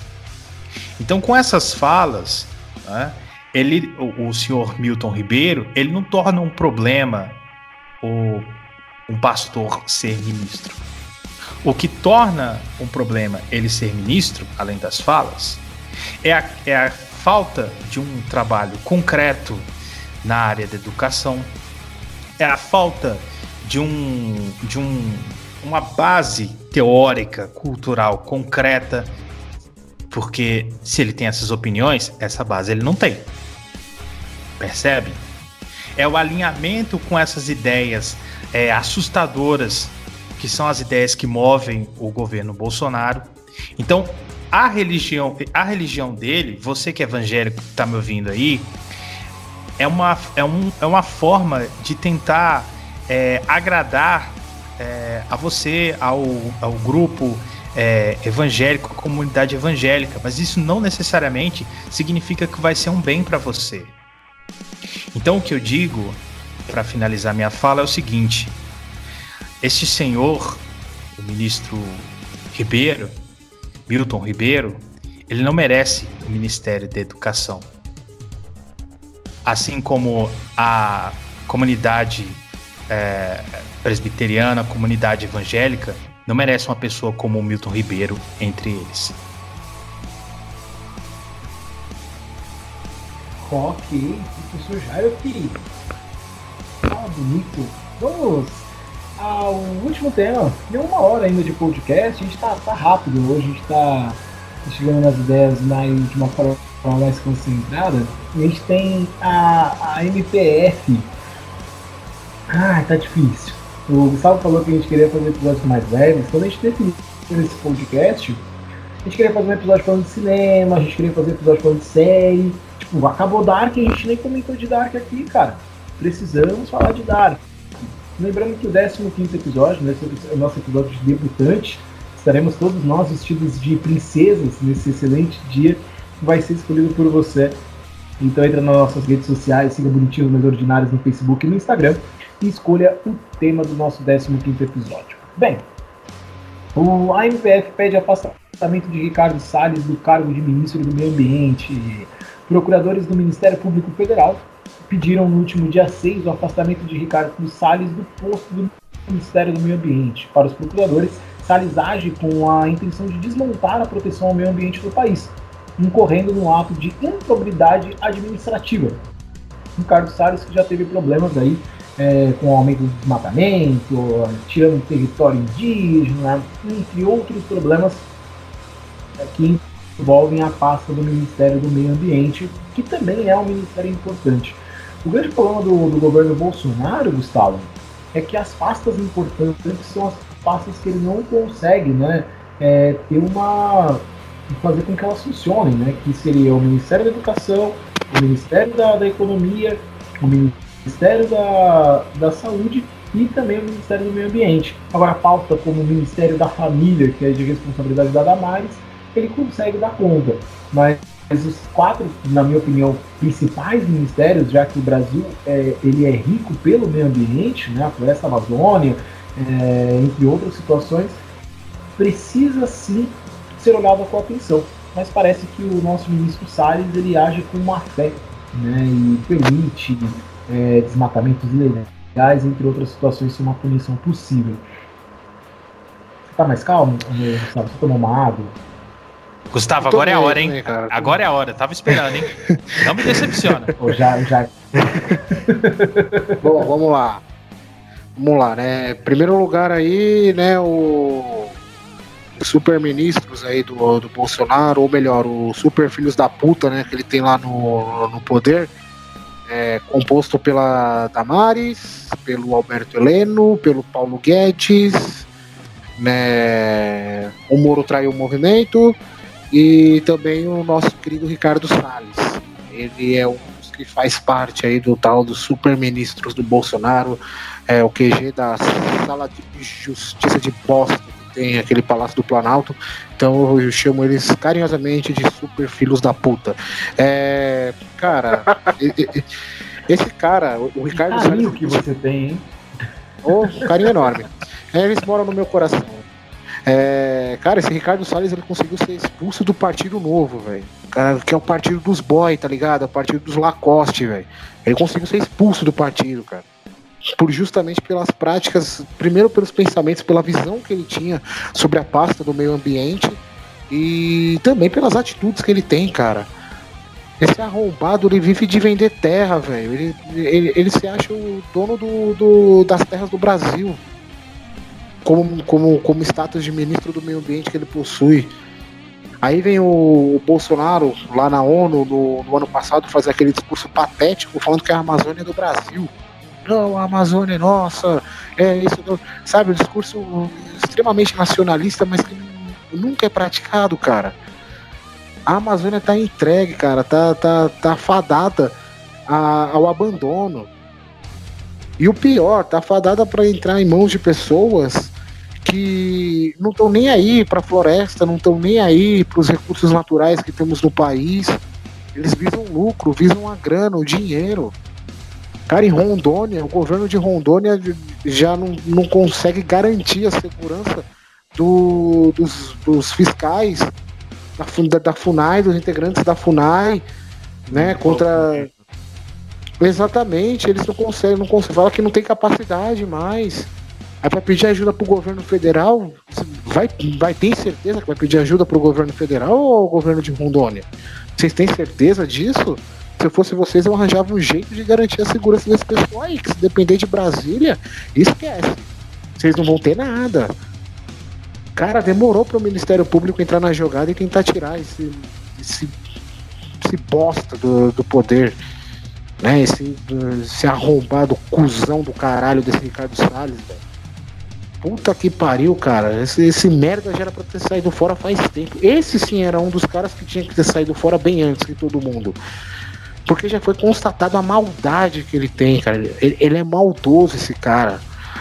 Esse cara é um grande carrasco do meio ambiente. Ele não é ministro, ele é carrasco do meio ambiente. E ficou muito claro isso naquele discurso lá, né? Naquela reunião lá do, do tal vídeo do Moro, em que ele fala que a boiada tem que passar tem que passar para quem, seu Ricardo Salles? Para você embolsar milhões e milhões com terras? Para você lotear ou, as terras indígenas? Para você lotear a, a Amazônia do jeito que você está fazendo? E mais uma vez me admira muito. Aliás, me admira não, né? Nem me surpreende mais, aliás. É, esse cara ser taxado como um super ministro, velho. Super ministro do quê? Qual é a capacidade técnica que ele tem? O discurso do Bolsonaro na campanha de 2018 era preocupante em relação ao meio ambiente. Era muito preocupante. Se vocês pegarem os discursos dele falando sobre a pauta, vocês vão ver a visão que ele tinha. É uma visão de dar liberdade para grileiro. Aí você tem lá também no Ministério da Agricultura uma Tereza Cristina também, que libera agrotóxico. Cara, é. É, é assim, a gente fica muito preocupado porque a Amazônia já tá morrendo, já tava morrendo, aliás, ela já tava na, na UTI respirando por aparelhos literalmente. Agora ela tá pronta só para decretarem a eutanásia, desligarem os aparelhos e ela morrer de vez, ser enterrada de vez, porque isso é o que está acontecendo. Fora os outros recursos naturais, não só a Amazônia também, outros recursos também que temos nesse país. Porque enquanto tivermos na pasta do meio ambiente um cara como Ricardo Salles, e é vergonhoso para você, Bolsonaro, precisar o Ministério Público mover uma ação para impedir esse cara de continuar no cargo. É vergonhoso. Mas você concorda com tudo que ele diz, né? Aliás, você escolheu ele por justamente vocês terem os pensamentos alinhados, aquilo que o professor Jairo falou, que são ideias alinhadas com o governo. Então você não vai fazer nada. Eu espero que a justiça tome atitude, então, que a justiça realmente faça justiça nessa questão. E tira esse arrombado da, da, Que aliás não devia nem ter entrado no ministério. Tira esse filho da puta e joga ele para bem longe. E se possível, investigue, além de improbidade, investigue se não há corrupção, investigue se não levou vantagem, tanto administrativamente como financeira, nessas operações. Cadeia é pouco para esse lixo. Todo hate de Gustavo Araújo com vocês. E foi pouco. É. Foi pouco, Emerson. Então, cara, o é, que, que, você vê aí? Você que tá ligado à natureza, você que tem um contato direto com as árvores, né? Até ela. É isso aí, isso aí. Queimou verde, mas não tô queimando a Amazônia, né, cara? Isso é, Que frase é essa, cara? Muito bom, velho. O pessoal que cria os nossos memes, por, por favor, já produziu o meme dessa fala. Emerson Nunes, cara, o que, que, você acha do ministro Salles aí e a pasta da, do meio ambiente? Um bando de pau no cu. eu podia colocar um ponto e encerrar, cara, mas. É. Cara, tem, tem tanta coisa errada nesse bagulho, cara. A Amazônia bateu recorde de queimadas esse ano. Uh, e o arrombado, ele perdoou dívidas de multas por impacto ambiental a empresários. Sim. Por quê? Não sei. Eu sei, porque o cara é um retardado, né, cara? Naquelas, ele tá atendendo a interesses de grupos restritos. É... Mas, cara, falando sério, o Salles ele tá sofrendo uma pressão muito grande para ser demitido, né? De muitas empresas estrangeiras, né, que estão ameaçando cortar laços com outras empresas nacionais. Então, vários empresários, inclusive empresários que declararam apoio ao Bolsonaro e acabaram virando bolsominions arrependidos. Olha só a ironia da vida. Estão fazendo essa pressão sobre o governo também, porque eles serão prejudicados por esses cortes uh, de relações. E por outro lado, você também tem empresários que estão se favorecendo, né? Uh, porque estão ganhando espaço com, com, a queimada, né, cara? Uh, e o que me deixa puto é porque isso vai ser, pode ser a um prazo não muito longo, extremamente prejudicial para as relações internacionais do Brasil, que sempre foram muito aclamadas, cara. A diplomacia brasileira é excepcional. Uma das poucas coisas que ainda funcionava aqui dentro da política. É... E isso vai ser muito prejudicial, cara. Porque você literalmente vai parar de vender produtos alimentícios para fora do país. Consequentemente vai, vai parar de girar receita dentro do nosso terreno, receita no caso que é vinda de fora, né? E o que que isso favorece? O Brasil em si, absolutamente porcaria nenhuma. Mas vai favorecer os agricultores que já são donos de, de, grandes, de grandes terras, né, cara? De, de, de ação latifundiários. Então, assim, essa política está sendo aplicada pelo. Só até esqueci o nome do cara, velho. Meu Deus, eu tô, eu tô puto, Ricardo Salles. Isso, muito obrigado. Pelo Ricardo Salles. Além de ser extremamente prejudicial dentro de todos esses contextos que eu falei, ela traz consigo um crime, cara. Um crime. Saca? Porque o cara literalmente tá queimando toda a biodiversidade brasileira. Que poderia ser muito melhor utilizada, cara. Porra, você tem uma região específica que tem uma biodiversidade conhecida mundialmente, exposta em filmes de sucesso de bilheteria o que que você faz? Você queima e dá pra para agricultor ou você explora opções como o ecoturismo, que é uma tendência de crescimento? Caralho, mano, você não precisa ser um gênio, um gênio da, da, da economia, nem de nenhuma outra área para você sacar, você entender a mínima responsabilidade que você tem pelo cargo que você ocupa, e as consequências, qualquer atitude que você tenha, vão ter. E aí o que termina de ferrar, cara, tudo, é porque o cara tá sendo pressionado para sair por, por esses grupos de empresários, outros estão defendendo, e ele provavelmente vai ficar.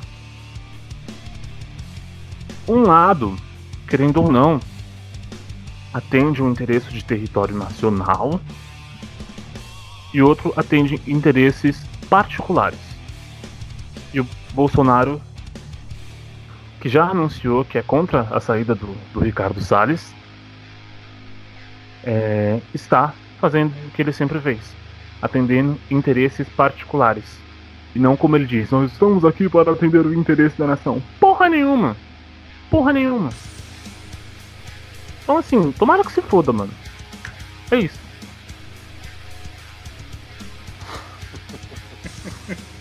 Todo hate de Emerson Nunes. É isso aí. É todo o ódio, todo veneno desse, desses meninos do podcast.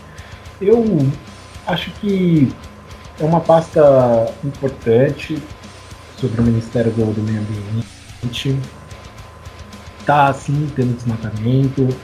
Já tinha antes, porém agora aumentou, porque a gente tem um governo que está mais preocupado com o ponto de vista dos empresários do que com o ponto de vista da população. E, meu, é o que eu disse, eu acho que o Ministério do Meio Ambiente ele faz parte de um dos quatro ministérios que, que são os pilares, né, como se o governo ele fosse uma cadeira, e se ele, eles se apoiam em quatro ministérios, que é Educação, Saúde, Economia e Meio Ambiente. Para mim, se um dos quatro não está ok, essa cadeira ela cai. O governo do Bolsonaro, o Ministério da Saúde não tem ministro, o Ministério da Educação a gente acabou de falar, então vocês já viram que tem um lá, um lá, um, até fugiu a palavra aqui, tem um filho da puta, e o Ministério do Meio Ambiente também não está bem, porque o Salles também é outro, né? Ou seja, o Ministério da Economia do famoso Paulo Guedes, que também fez o PIB aumentar porra nenhuma. Não aumentou porra nenhuma. Ou seja, a, a economia não consegue liberar o auxílio. Era para o auxílio sair em, em, abril. Aí o Ministério da Economia descobriu que tinha gente da população que eles nem sabiam que existiam. Aí teve galera que pediu em abril, liberou a primeira parcela em junho. Imagina um cara que não tem dinheiro, que está passando fome e precisa desse dinheiro e, e, e solicitou em abril. O cara recebeu em junho a primeira parcela. E a segunda parcela, para quem recebeu a primeira em junho, nem tem o um calendário ainda. Sabe? Então, assim, é, meu, de verdade, é, nenhum dos quatro principais ministérios para que o país se mantenha em pé está bem no governo Bolsonaro. A gente vai sair desses quatro anos pior do que a gente entrou. E aí, meus caros ouvintes, eu quero ouvir a, a galera que votou no Bolsonaro falar que a culpa é do PT. Não que o PT não tenha culpa, tem porque roubaram pra cacete e fizeram uma má gestão. Mas eu quero ver em 2022, quando outro presidente, se Deus quiser, for eleito, eles falarem que a culpa é do Lula. Não é mais. O Bolsonaro conseguiu pegar o que o PT deixou ruim e piorar, cara. Era como se a gente tivesse um grande cocô entupido na privada. Em vez do Bolsonaro chegar lá e resolver e dar a descarga, não, ele foi lá e cagou por cima e ainda ficou mexendo na bosta para ela ficar presa na borda. Esse jogou uma bombinha. E jogou uma bombinha. E não usou o fricô. Tá precisando mais fricô. Professor Jairo, é, você como professor, cara, você acha que esse é o pior cenário do, da política ambiental do Brasil? Porque eu, eu, acho que alguém falou sobre o Brasil é, ser bom em diplomacia com os outros países. Até isso o governo Bolsonaro conseguiu destruir, porque a gente já brigou com a China. É... Cara, você acha que a gente sai vivo disso, já? Vivo eu espero, cara. Mas, olha, uma coisa que eu costumo dizer é que não há mal que não possa piorar. Então, o, o, fundo do poço ele é infinito, sabe? E isso que me assusta. É, sobre essa coisa de, de, funcionar ou não funcionar as coisas, é, no Brasil a gente tem um discurso e isso é, é construído ao longo do, do, dos anos, ao longo das décadas. É, é um surgiu nos meios acadêmicos e passou para a mídia e, e para o discurso político, mas enfim, é um discurso que ele legitima algumas coisas e que ele é muito complicado e não, não, possui, não possui é, um embasamento teórico adequado, né? que é o discurso de que o público não funciona e o privado funciona. É, então Emerson foi muito feliz na fala dele em lembrar da nossa diplomacia Ah, Jairo, PT roubou, era uma merda, era horrível. Bolsonaro é melhor porque ele colocou um evangélico no Ministério da Educação, tal, não sei o que, não sei o que. Meu querido, em termos de relações internacionais, de diplomacia, né, de política externa, hoje o Brasil é um pária internacional em questões de saúde e meio ambiente. Ou seja, o Brasil é aquele cara que senta na sala e as pessoas desviam o olhar. Por que, que eu citei os governos do PT? Porque no, no período do governo Lula, não me recordo agora em qual dos mandatos dele, nós chegamos a pleitear uma vaga no Conselho de Segurança da ONU. Conselho este que é fechado desde da, do, do, da, do surgimento da ONU entre os países ali vencedores da Segunda Guerra. Tá? Hoje, o Brasil não consegue pleitear um empréstimo, tá? não consegue, não consegue uh, trazer recursos para o país. Por que, que eu estou falando isso? Porque eu sou petista? Não, eu não sou petista, não votei no PT na última eleição. O que eu estou querendo Comunista. dizer comunista! É, comunista, safado! Vai comer pão com mortadela. Mas, ô, ô, ô Jairo, é, você imita o Bolsonaro, né? Imito. Às Nós vezes. temos alguém aqui. Ô Lula. Ai, meu Deus. Peraí, então. Lula, qual é a dica que você dá pro Jair Bolsonaro? Não tá funcionando, Lula. Olha, eu acho que falta, sabe o que falta, Luiz? Um dedinho, falta só um dedinho de juízo na cabeça de Bolsonaro para ele fazer um governo decente, um governo é, inteligente, assim como eu fui. Eu fui elogiado até por Obama. Eu quero ver se Bolsonaro tem essa capacidade de ser elogiado pelo Obama. O Porque Obama pelo era Trump, comunista! Porque ser elogiado pelo Trump, você ser elogiado pelo Trump, Bolsonaro. É fácil, porque o, o, Trump tem uma ervilha no lugar do cérebro na cabeça dele. Agora quer ver se. E uma azeitona no lugar do saco. Elogiado pelo Obama, o melhor presidente da história dos Estados Unidos. E eu sou o melhor presidente da história do Brasil. Nunca há de ter um presidente igual a eu neste país. E desce 51 aí, por favor. Como esse podcast é um podcast democrático, nós temos a, a, a réplica com o presidente Jair Bolsonaro. Presidente, a voz é sua. Vai tomar no cu, seu comunista! Vai se fuder! Isso! O que, que, é isso? Que Vamos que é voltar para cá. Infeliz... Que deselegante! Né? Totalmente né? deselegante. Estávamos... é o que ele saberia, ele saberia dizer isso só. Sensacional, mano. eu tô rindo. Professor Jário, você, você colocou uma. Você colocou em ação uma coisa que eu sempre vi ele fazendo. Mas eu acho que ou ele falaria isso, ou ele ia embora e deixar os repórteres esperando ele, ele falar alguma coisa. Ai, Pode seguir, professor. Desculpa atrapalhar seu raciocínio. Não, que isso. Só de imitar esse cara já me dá um nervoso. Que deu, que inferno. Desculpem, meus ouvintes, queridos ouvintes do Bonitinhos. Desculpa fazer vocês passarem por isso.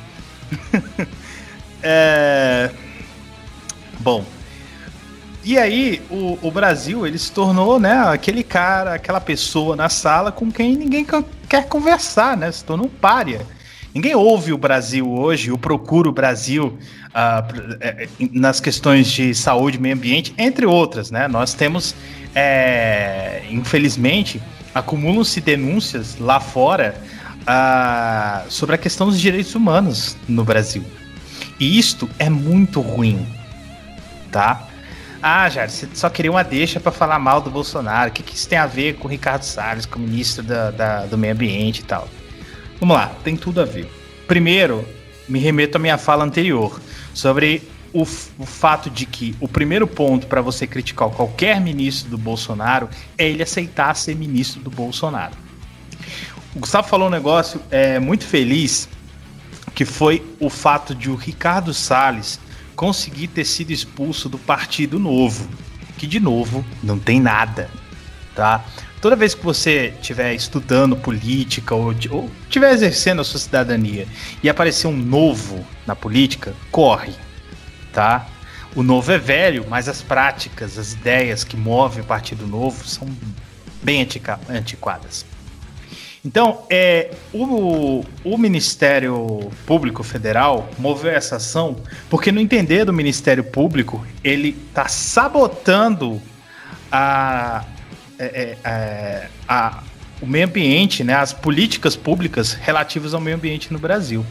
Só para você lembrar, na questão da. É, é, durante aquelas queimadas na Amazônia, que a gente é, foi obrigado a assistir, a atuação do Salles foi pífia. Durante aquelas manchas que apareceram no Nordeste, foi uma atuação ridícula. Ele foi, ele foi para a Europa para fazer gracinha com, com é, provocar os veganos e tal. Esse, esse camarada, é, ele exonera é, agentes do, do IBAMA depois de investigações de ações bem sucedidas contra desmatamento, contra grileiro, contra pessoas que vão lá assassinar indígena. No mesmo governo em que o, o presidente negou, por exemplo, acesso à água potável para os índios. Você acha isso normal? Você acha isso tranquilo? Sossegado? Então, esse é o primeiro ponto. Ele, o, o, o fato de ele, de ele ser alinhado com essas ideias protofascistas do, do Bolsonaro já desqualifica é, ele como ministro ou como ente público é, qualquer. Mas o que aconteceu, infelizmente, para o Ricardo Salles, infelizmente para nós, talvez, é que o Estado brasileiro é praticamente um banco. E só para ficar claro para você que está me ouvindo aí, não é para você, ok? Nem para mim.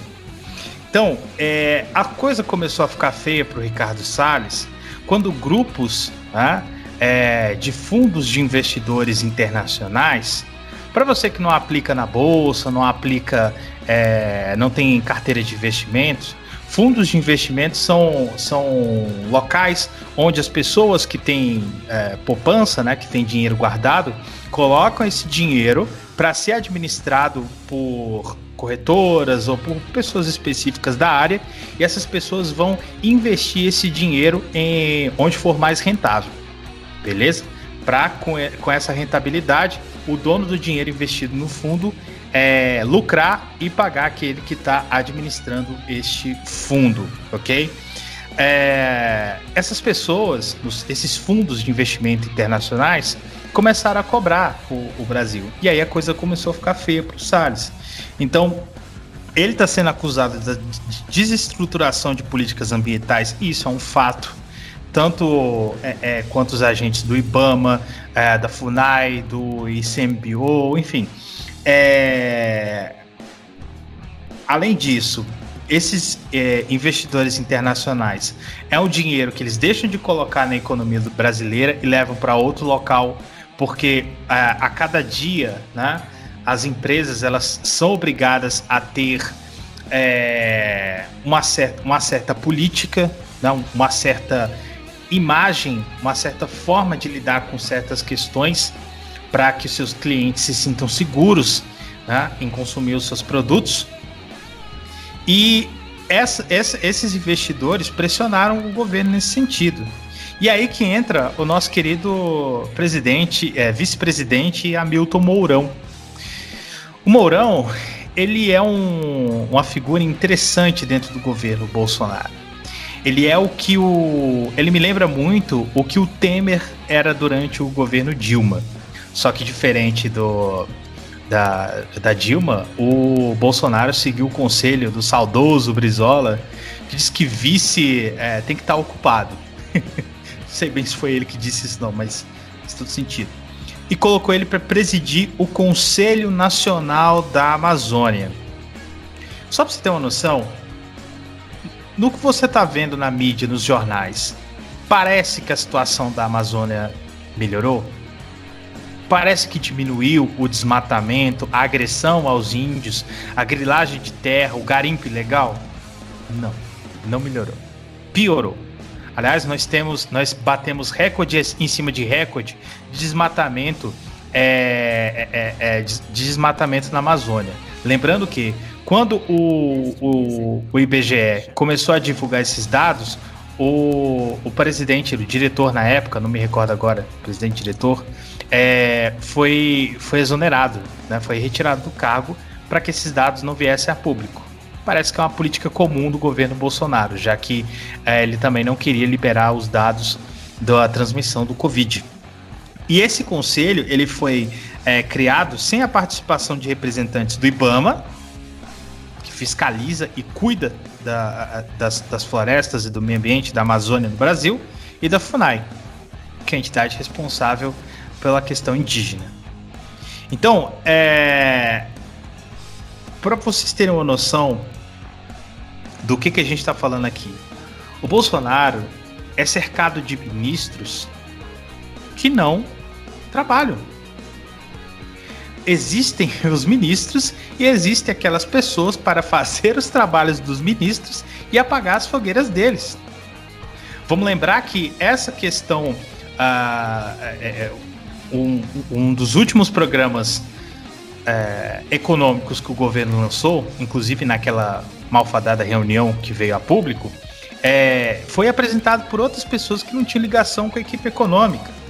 Você é, é, é, é um, você tem agora o vice-presidente fazendo o trabalho que deveria ser feito pelo Ricardo Salles. Na semana, nessa semana que finalizou agora, uh, o, houve uma reunião entre o Mourão e esses investidores internacionais. E o Salles praticamente não teve voz nessa reunião. Então você tem, você tem que ter um ministério, os ministérios e mais um conjunto de subministérios para lidar com o trabalho dos ministérios que não acontece. Este é o Brasil de Jair Bolsonaro. Então, o caso é que a questão do dinheiro é o que move este governo. Então, no momento que a, o fluxo de dinheiro ameaçou não vir para cá, ameaçou não inundar a, as bolsas de valores, não colocar sorriso no, nos rostos dos Firelimers, aí o ambiente ficou ruim pro Ricardo Salles. É isso aí, pra gente completar o papo sobre o Ministério do Meio Ambiente, Daniel Araújo. É, Daniel Araújo, é Daniel Guimarães. Tá difícil hoje eu lembrar seu nome, hein? Ai, que burro, dá zero pra ele. Ah, tá difícil. Cara, eu ser bem rápido. Pessoal.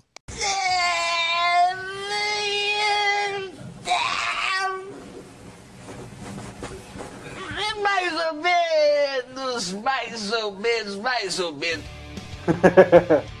Eu vou ser bem rápido. Emerson, é, cita a primeira frase e a última frase que você usou no seu discurso, por favor. É... Cara, eu nem lembro, eu tava no ódio, mas se eu não me engano, foi, foi, foi, foi. bate recorde. Não, que você falou que ele é um. Um arrombado, não lembro? Alguma coisa do gênero.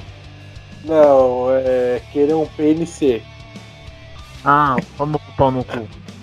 Isso, e a última? Cara. Você não... quer que ele. Ah, verdade, eu quero mais que se foda, é verdade. Obrigado.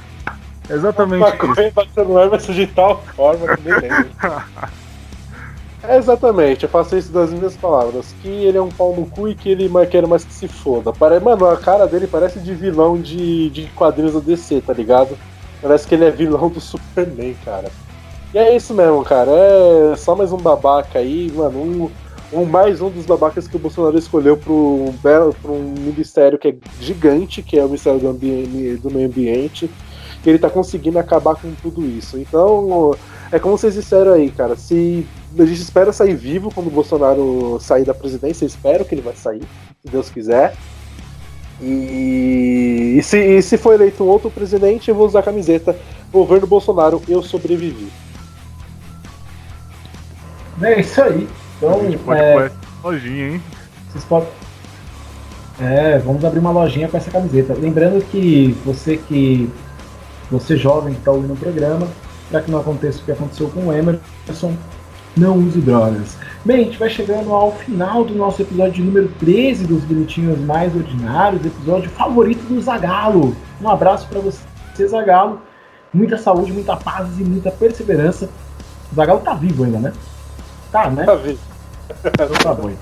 Fico com medo, cara. Por enquanto, campeão. sim. É, e espero que siga por muitos anos um dos melhores treinadores. Ele que foi campeão como jogador e foi campeão como treinador da Copa do Mundo. Parabéns, Galo. Um abraço pra você. E o número 3 é o número da sorte. Bem, a gente vai para as considerações finais. Daqui a pouco o Daniel Guimarães vem com uma piada. Então, já boa noite para você, Daniel Guimarães. Sigam o Daniel Guimarães nas redes sociais. Sigam os Bonitinhos Ordinários. A gente está todas as terças-feiras às 8 horas da noite ao vivo inédito aqui na Bom Som Web Rádio. Lembrando que Daniel Guimarães tem o seu projeto Tunover de terça e sexta às 8 horas da noite. O Gustavo Araújo tem o Euforia ao sábado às 10 horas da noite. O professor Jairo tem o Escuta Essa História, que está disponível no Spotify e no Deezer. Ele ainda não foi contratado pela Bom Som, estamos negociando contrato. Muito cara a hora do, do professor Jairo. E o Emerson Nunes, é, ele, ele tá por aí nas redes sociais devendo raspar um bigode, esse desgraçado. Boa noite pra você, Emerson Nunes. Boa noite, boa noite. É, bom, quero agradecer a todos os ouvintes que ficaram até o final. Ah, bom, aguardamos vocês para o próximo episódio. Nos sigam nas redes sociais. Nós vamos estar movimentando por lá, inclusive eu. Eu vou estar resolvendo a, a situação das minhas pendências perante a esse tribunal, tribunal do crime. Ok. O Emerson é político, só promete. Boa noite a você, professor Jairo. Boa noite, Luiz. Boa noite, Gustavo, Daniel, Emerson, os nobres companheiros de bancada. Mais uma vez foi um prazer tentar colocar um grãozinho de areia nesse debate gigantesco que são os problemas e as bizarrices comuns do Brasil, né? que já viraram é, já viraram presença constante para nós. E dá uma passada no Escuta essa história. Ah, vai ao ar de 15 em 15 dias. Semana passada nós tivemos o episódio sobre a independência dos Estados Unidos. O episódio está sendo um sucesso. E semana que vem, sábado que vem, aliás, nós teremos um novo episódio, o episódio número 5. Já está em fase final de, de produção. Então eu espero você lá. Aguardo você lá. Mais uma vez, boa noite. E obrigado pela, pela audiência e pela paciência com as nossas vozes neste local. É isso aí, o o professor Jairo que me faz me sentir mal às vezes, né? Ele e outros podcasts, às vezes o cara faz reunião de, de pauta, caras faz brainstorm, os caras tem post-it em cima de um caderno para definir o que vai falar. A gente só grava. né? Essa é a grande diferencial do podcast. A gente vai gravar à noite, a gente duas horas antes define a pauta. É, Quem totalmente sabe faz ao vivo. É, totalmente diferente o processo de criação. Mas eu entendo, claro, é um podcast de história, o Jairo tem todas as referências de livros. O, o quinto episódio, você pode revelar o tema ou é segredo ainda? Será que eu revelo ou não revelo?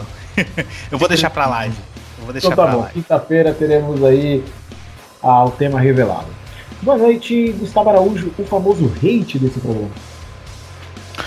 Boa noite, Luiz. Boa noite aos companheiros que fizeram Mas parte dessa discussão maravilhosa. Estou. É. Não, não, não precisei. Tomei uma água aqui, um suco de maracujá. E é isso, gente. Um abraço pra você e pra todo mundo que for da sua família. Até a próxima. Nossa, que piadoca de tiozão. Meu Deus do céu. Desculpa você ouvinte. Eu tenho, Não, eu tenho pô, mandei deixar um programa. abraço. Não tem piada. Não tem piada nenhuma, velho. É um abraço. Essa nível José Serra. Bem, Não, o Serra, o Serra é outra coisa. O Serra, o Serra ele, ia, ele ia falar: é, eu, eu dou um abraço na minha mãe, como a sua prima, como a sua irmã, como a sua tia. Esse ia ser o nível do José Serra. terrível. Bem, muito obrigado a todos os ouvintes. A gente atingiu a marca aí de mais de 300 acessos. Rumo aos 500. A gente só vai comemorar nas redes sociais quando chegar nos 500. Quando chegar a 300, ok. A gente atingiu a meta que não tinha sido definida. Agora que a gente atingiu a meta que não foi definida, a gente vai dobrar a meta. E quando a gente atingir a meta, nós saudaremos a mandioca. Daniel Guimarães, a piada com você, meu lindo. Vamos lá.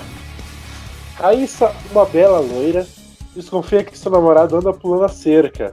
Muito ciumenta que é, Raíssa compra uma arma e se prepara para dar o, flagra, o flagrante delito. Sem avisar, ela vai ao apartamento do namorado e confirma a suspeita. Lá está ele com braços de outra. Furiosa, Raíssa abre a bolsa, saca a arma e aponta para a própria cabeça. O namorado grita em desespero e fala: Querida, não faça isso. Ela, cala a boca, seu safado, você vai ser o próximo. Não? Não, não rolou. Cara, eu ri tanto. É. Não acredito, velho.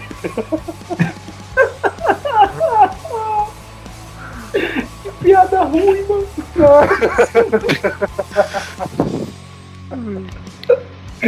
é muito ruim, cara. É muito Não, ruim. tá explicado, porque tá explicado porque o Ari Toledo uma vez foi no Serginho Groisman e não fez ninguém dar risada da plateia no programa livre. É constrangedor. Isso. Você não tem uma piada de pato aí, de, de. Porque a galinha atravessou a rua, um lance desse, não. É, meu, tem, a, tem uma do P do Ari Toledo que é muito boa, que ele só fala em P. Aí você pegou uma piada de loira, mano. A gente tá em 2020, Daniel. Piada de loira? É isso aí, cara. Você pegou uma piada de loira em 2020, cara. Eu Pelo amor de sei. Deus. Não. É isso aí, então. Vou, vou, vou dormir depois dessa. Se quiser, eu faço outra. Você Tem uma boa aí? Tem uma boa pra ter... Tem que terminar bem o programa. Vai, manda aí. Pera aí. Então vamos fingir que é a primeira vez, né? E agora? E agora? Pra encerrar esse programa com chave de ouro, a piada com Daniel Guimarães. Pera aí, só. Pera aí, só. Daniel Guimarães. A piada com Daniel Guimarães. Calma, cara. Meu Deus do céu. Tá jogando Google. Ele tem uma uma piada de cabeça. Ô, ô, ô Daniel Guimarães, Ah, tinha um pintinho que se chamava Relan. Quando chovia, relampeava. Caraca, mano, essa foi pior que a minha, vocês deram risada, tio.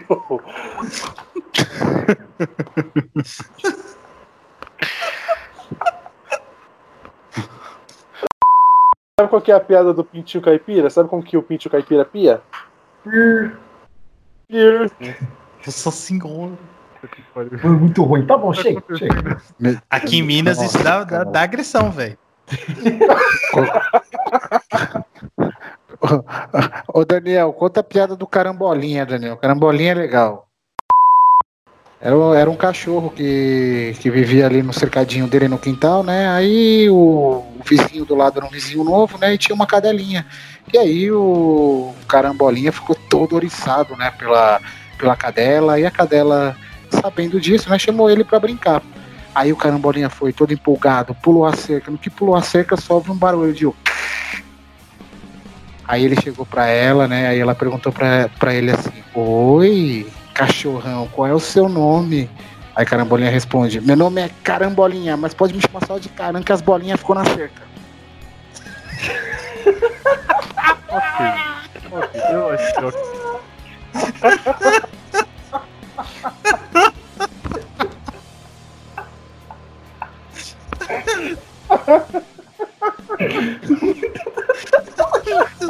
Ser melhor, cara.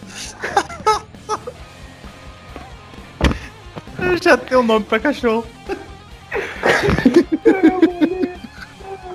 E aí, Daniel, você achou uma piada? Achou? Achou? Mano, A gente não vai usar do carambolinha, cara? Pode usar do carambolinha, é isso aí. É, vou encerrar aqui mesmo. Boa noite pra vocês.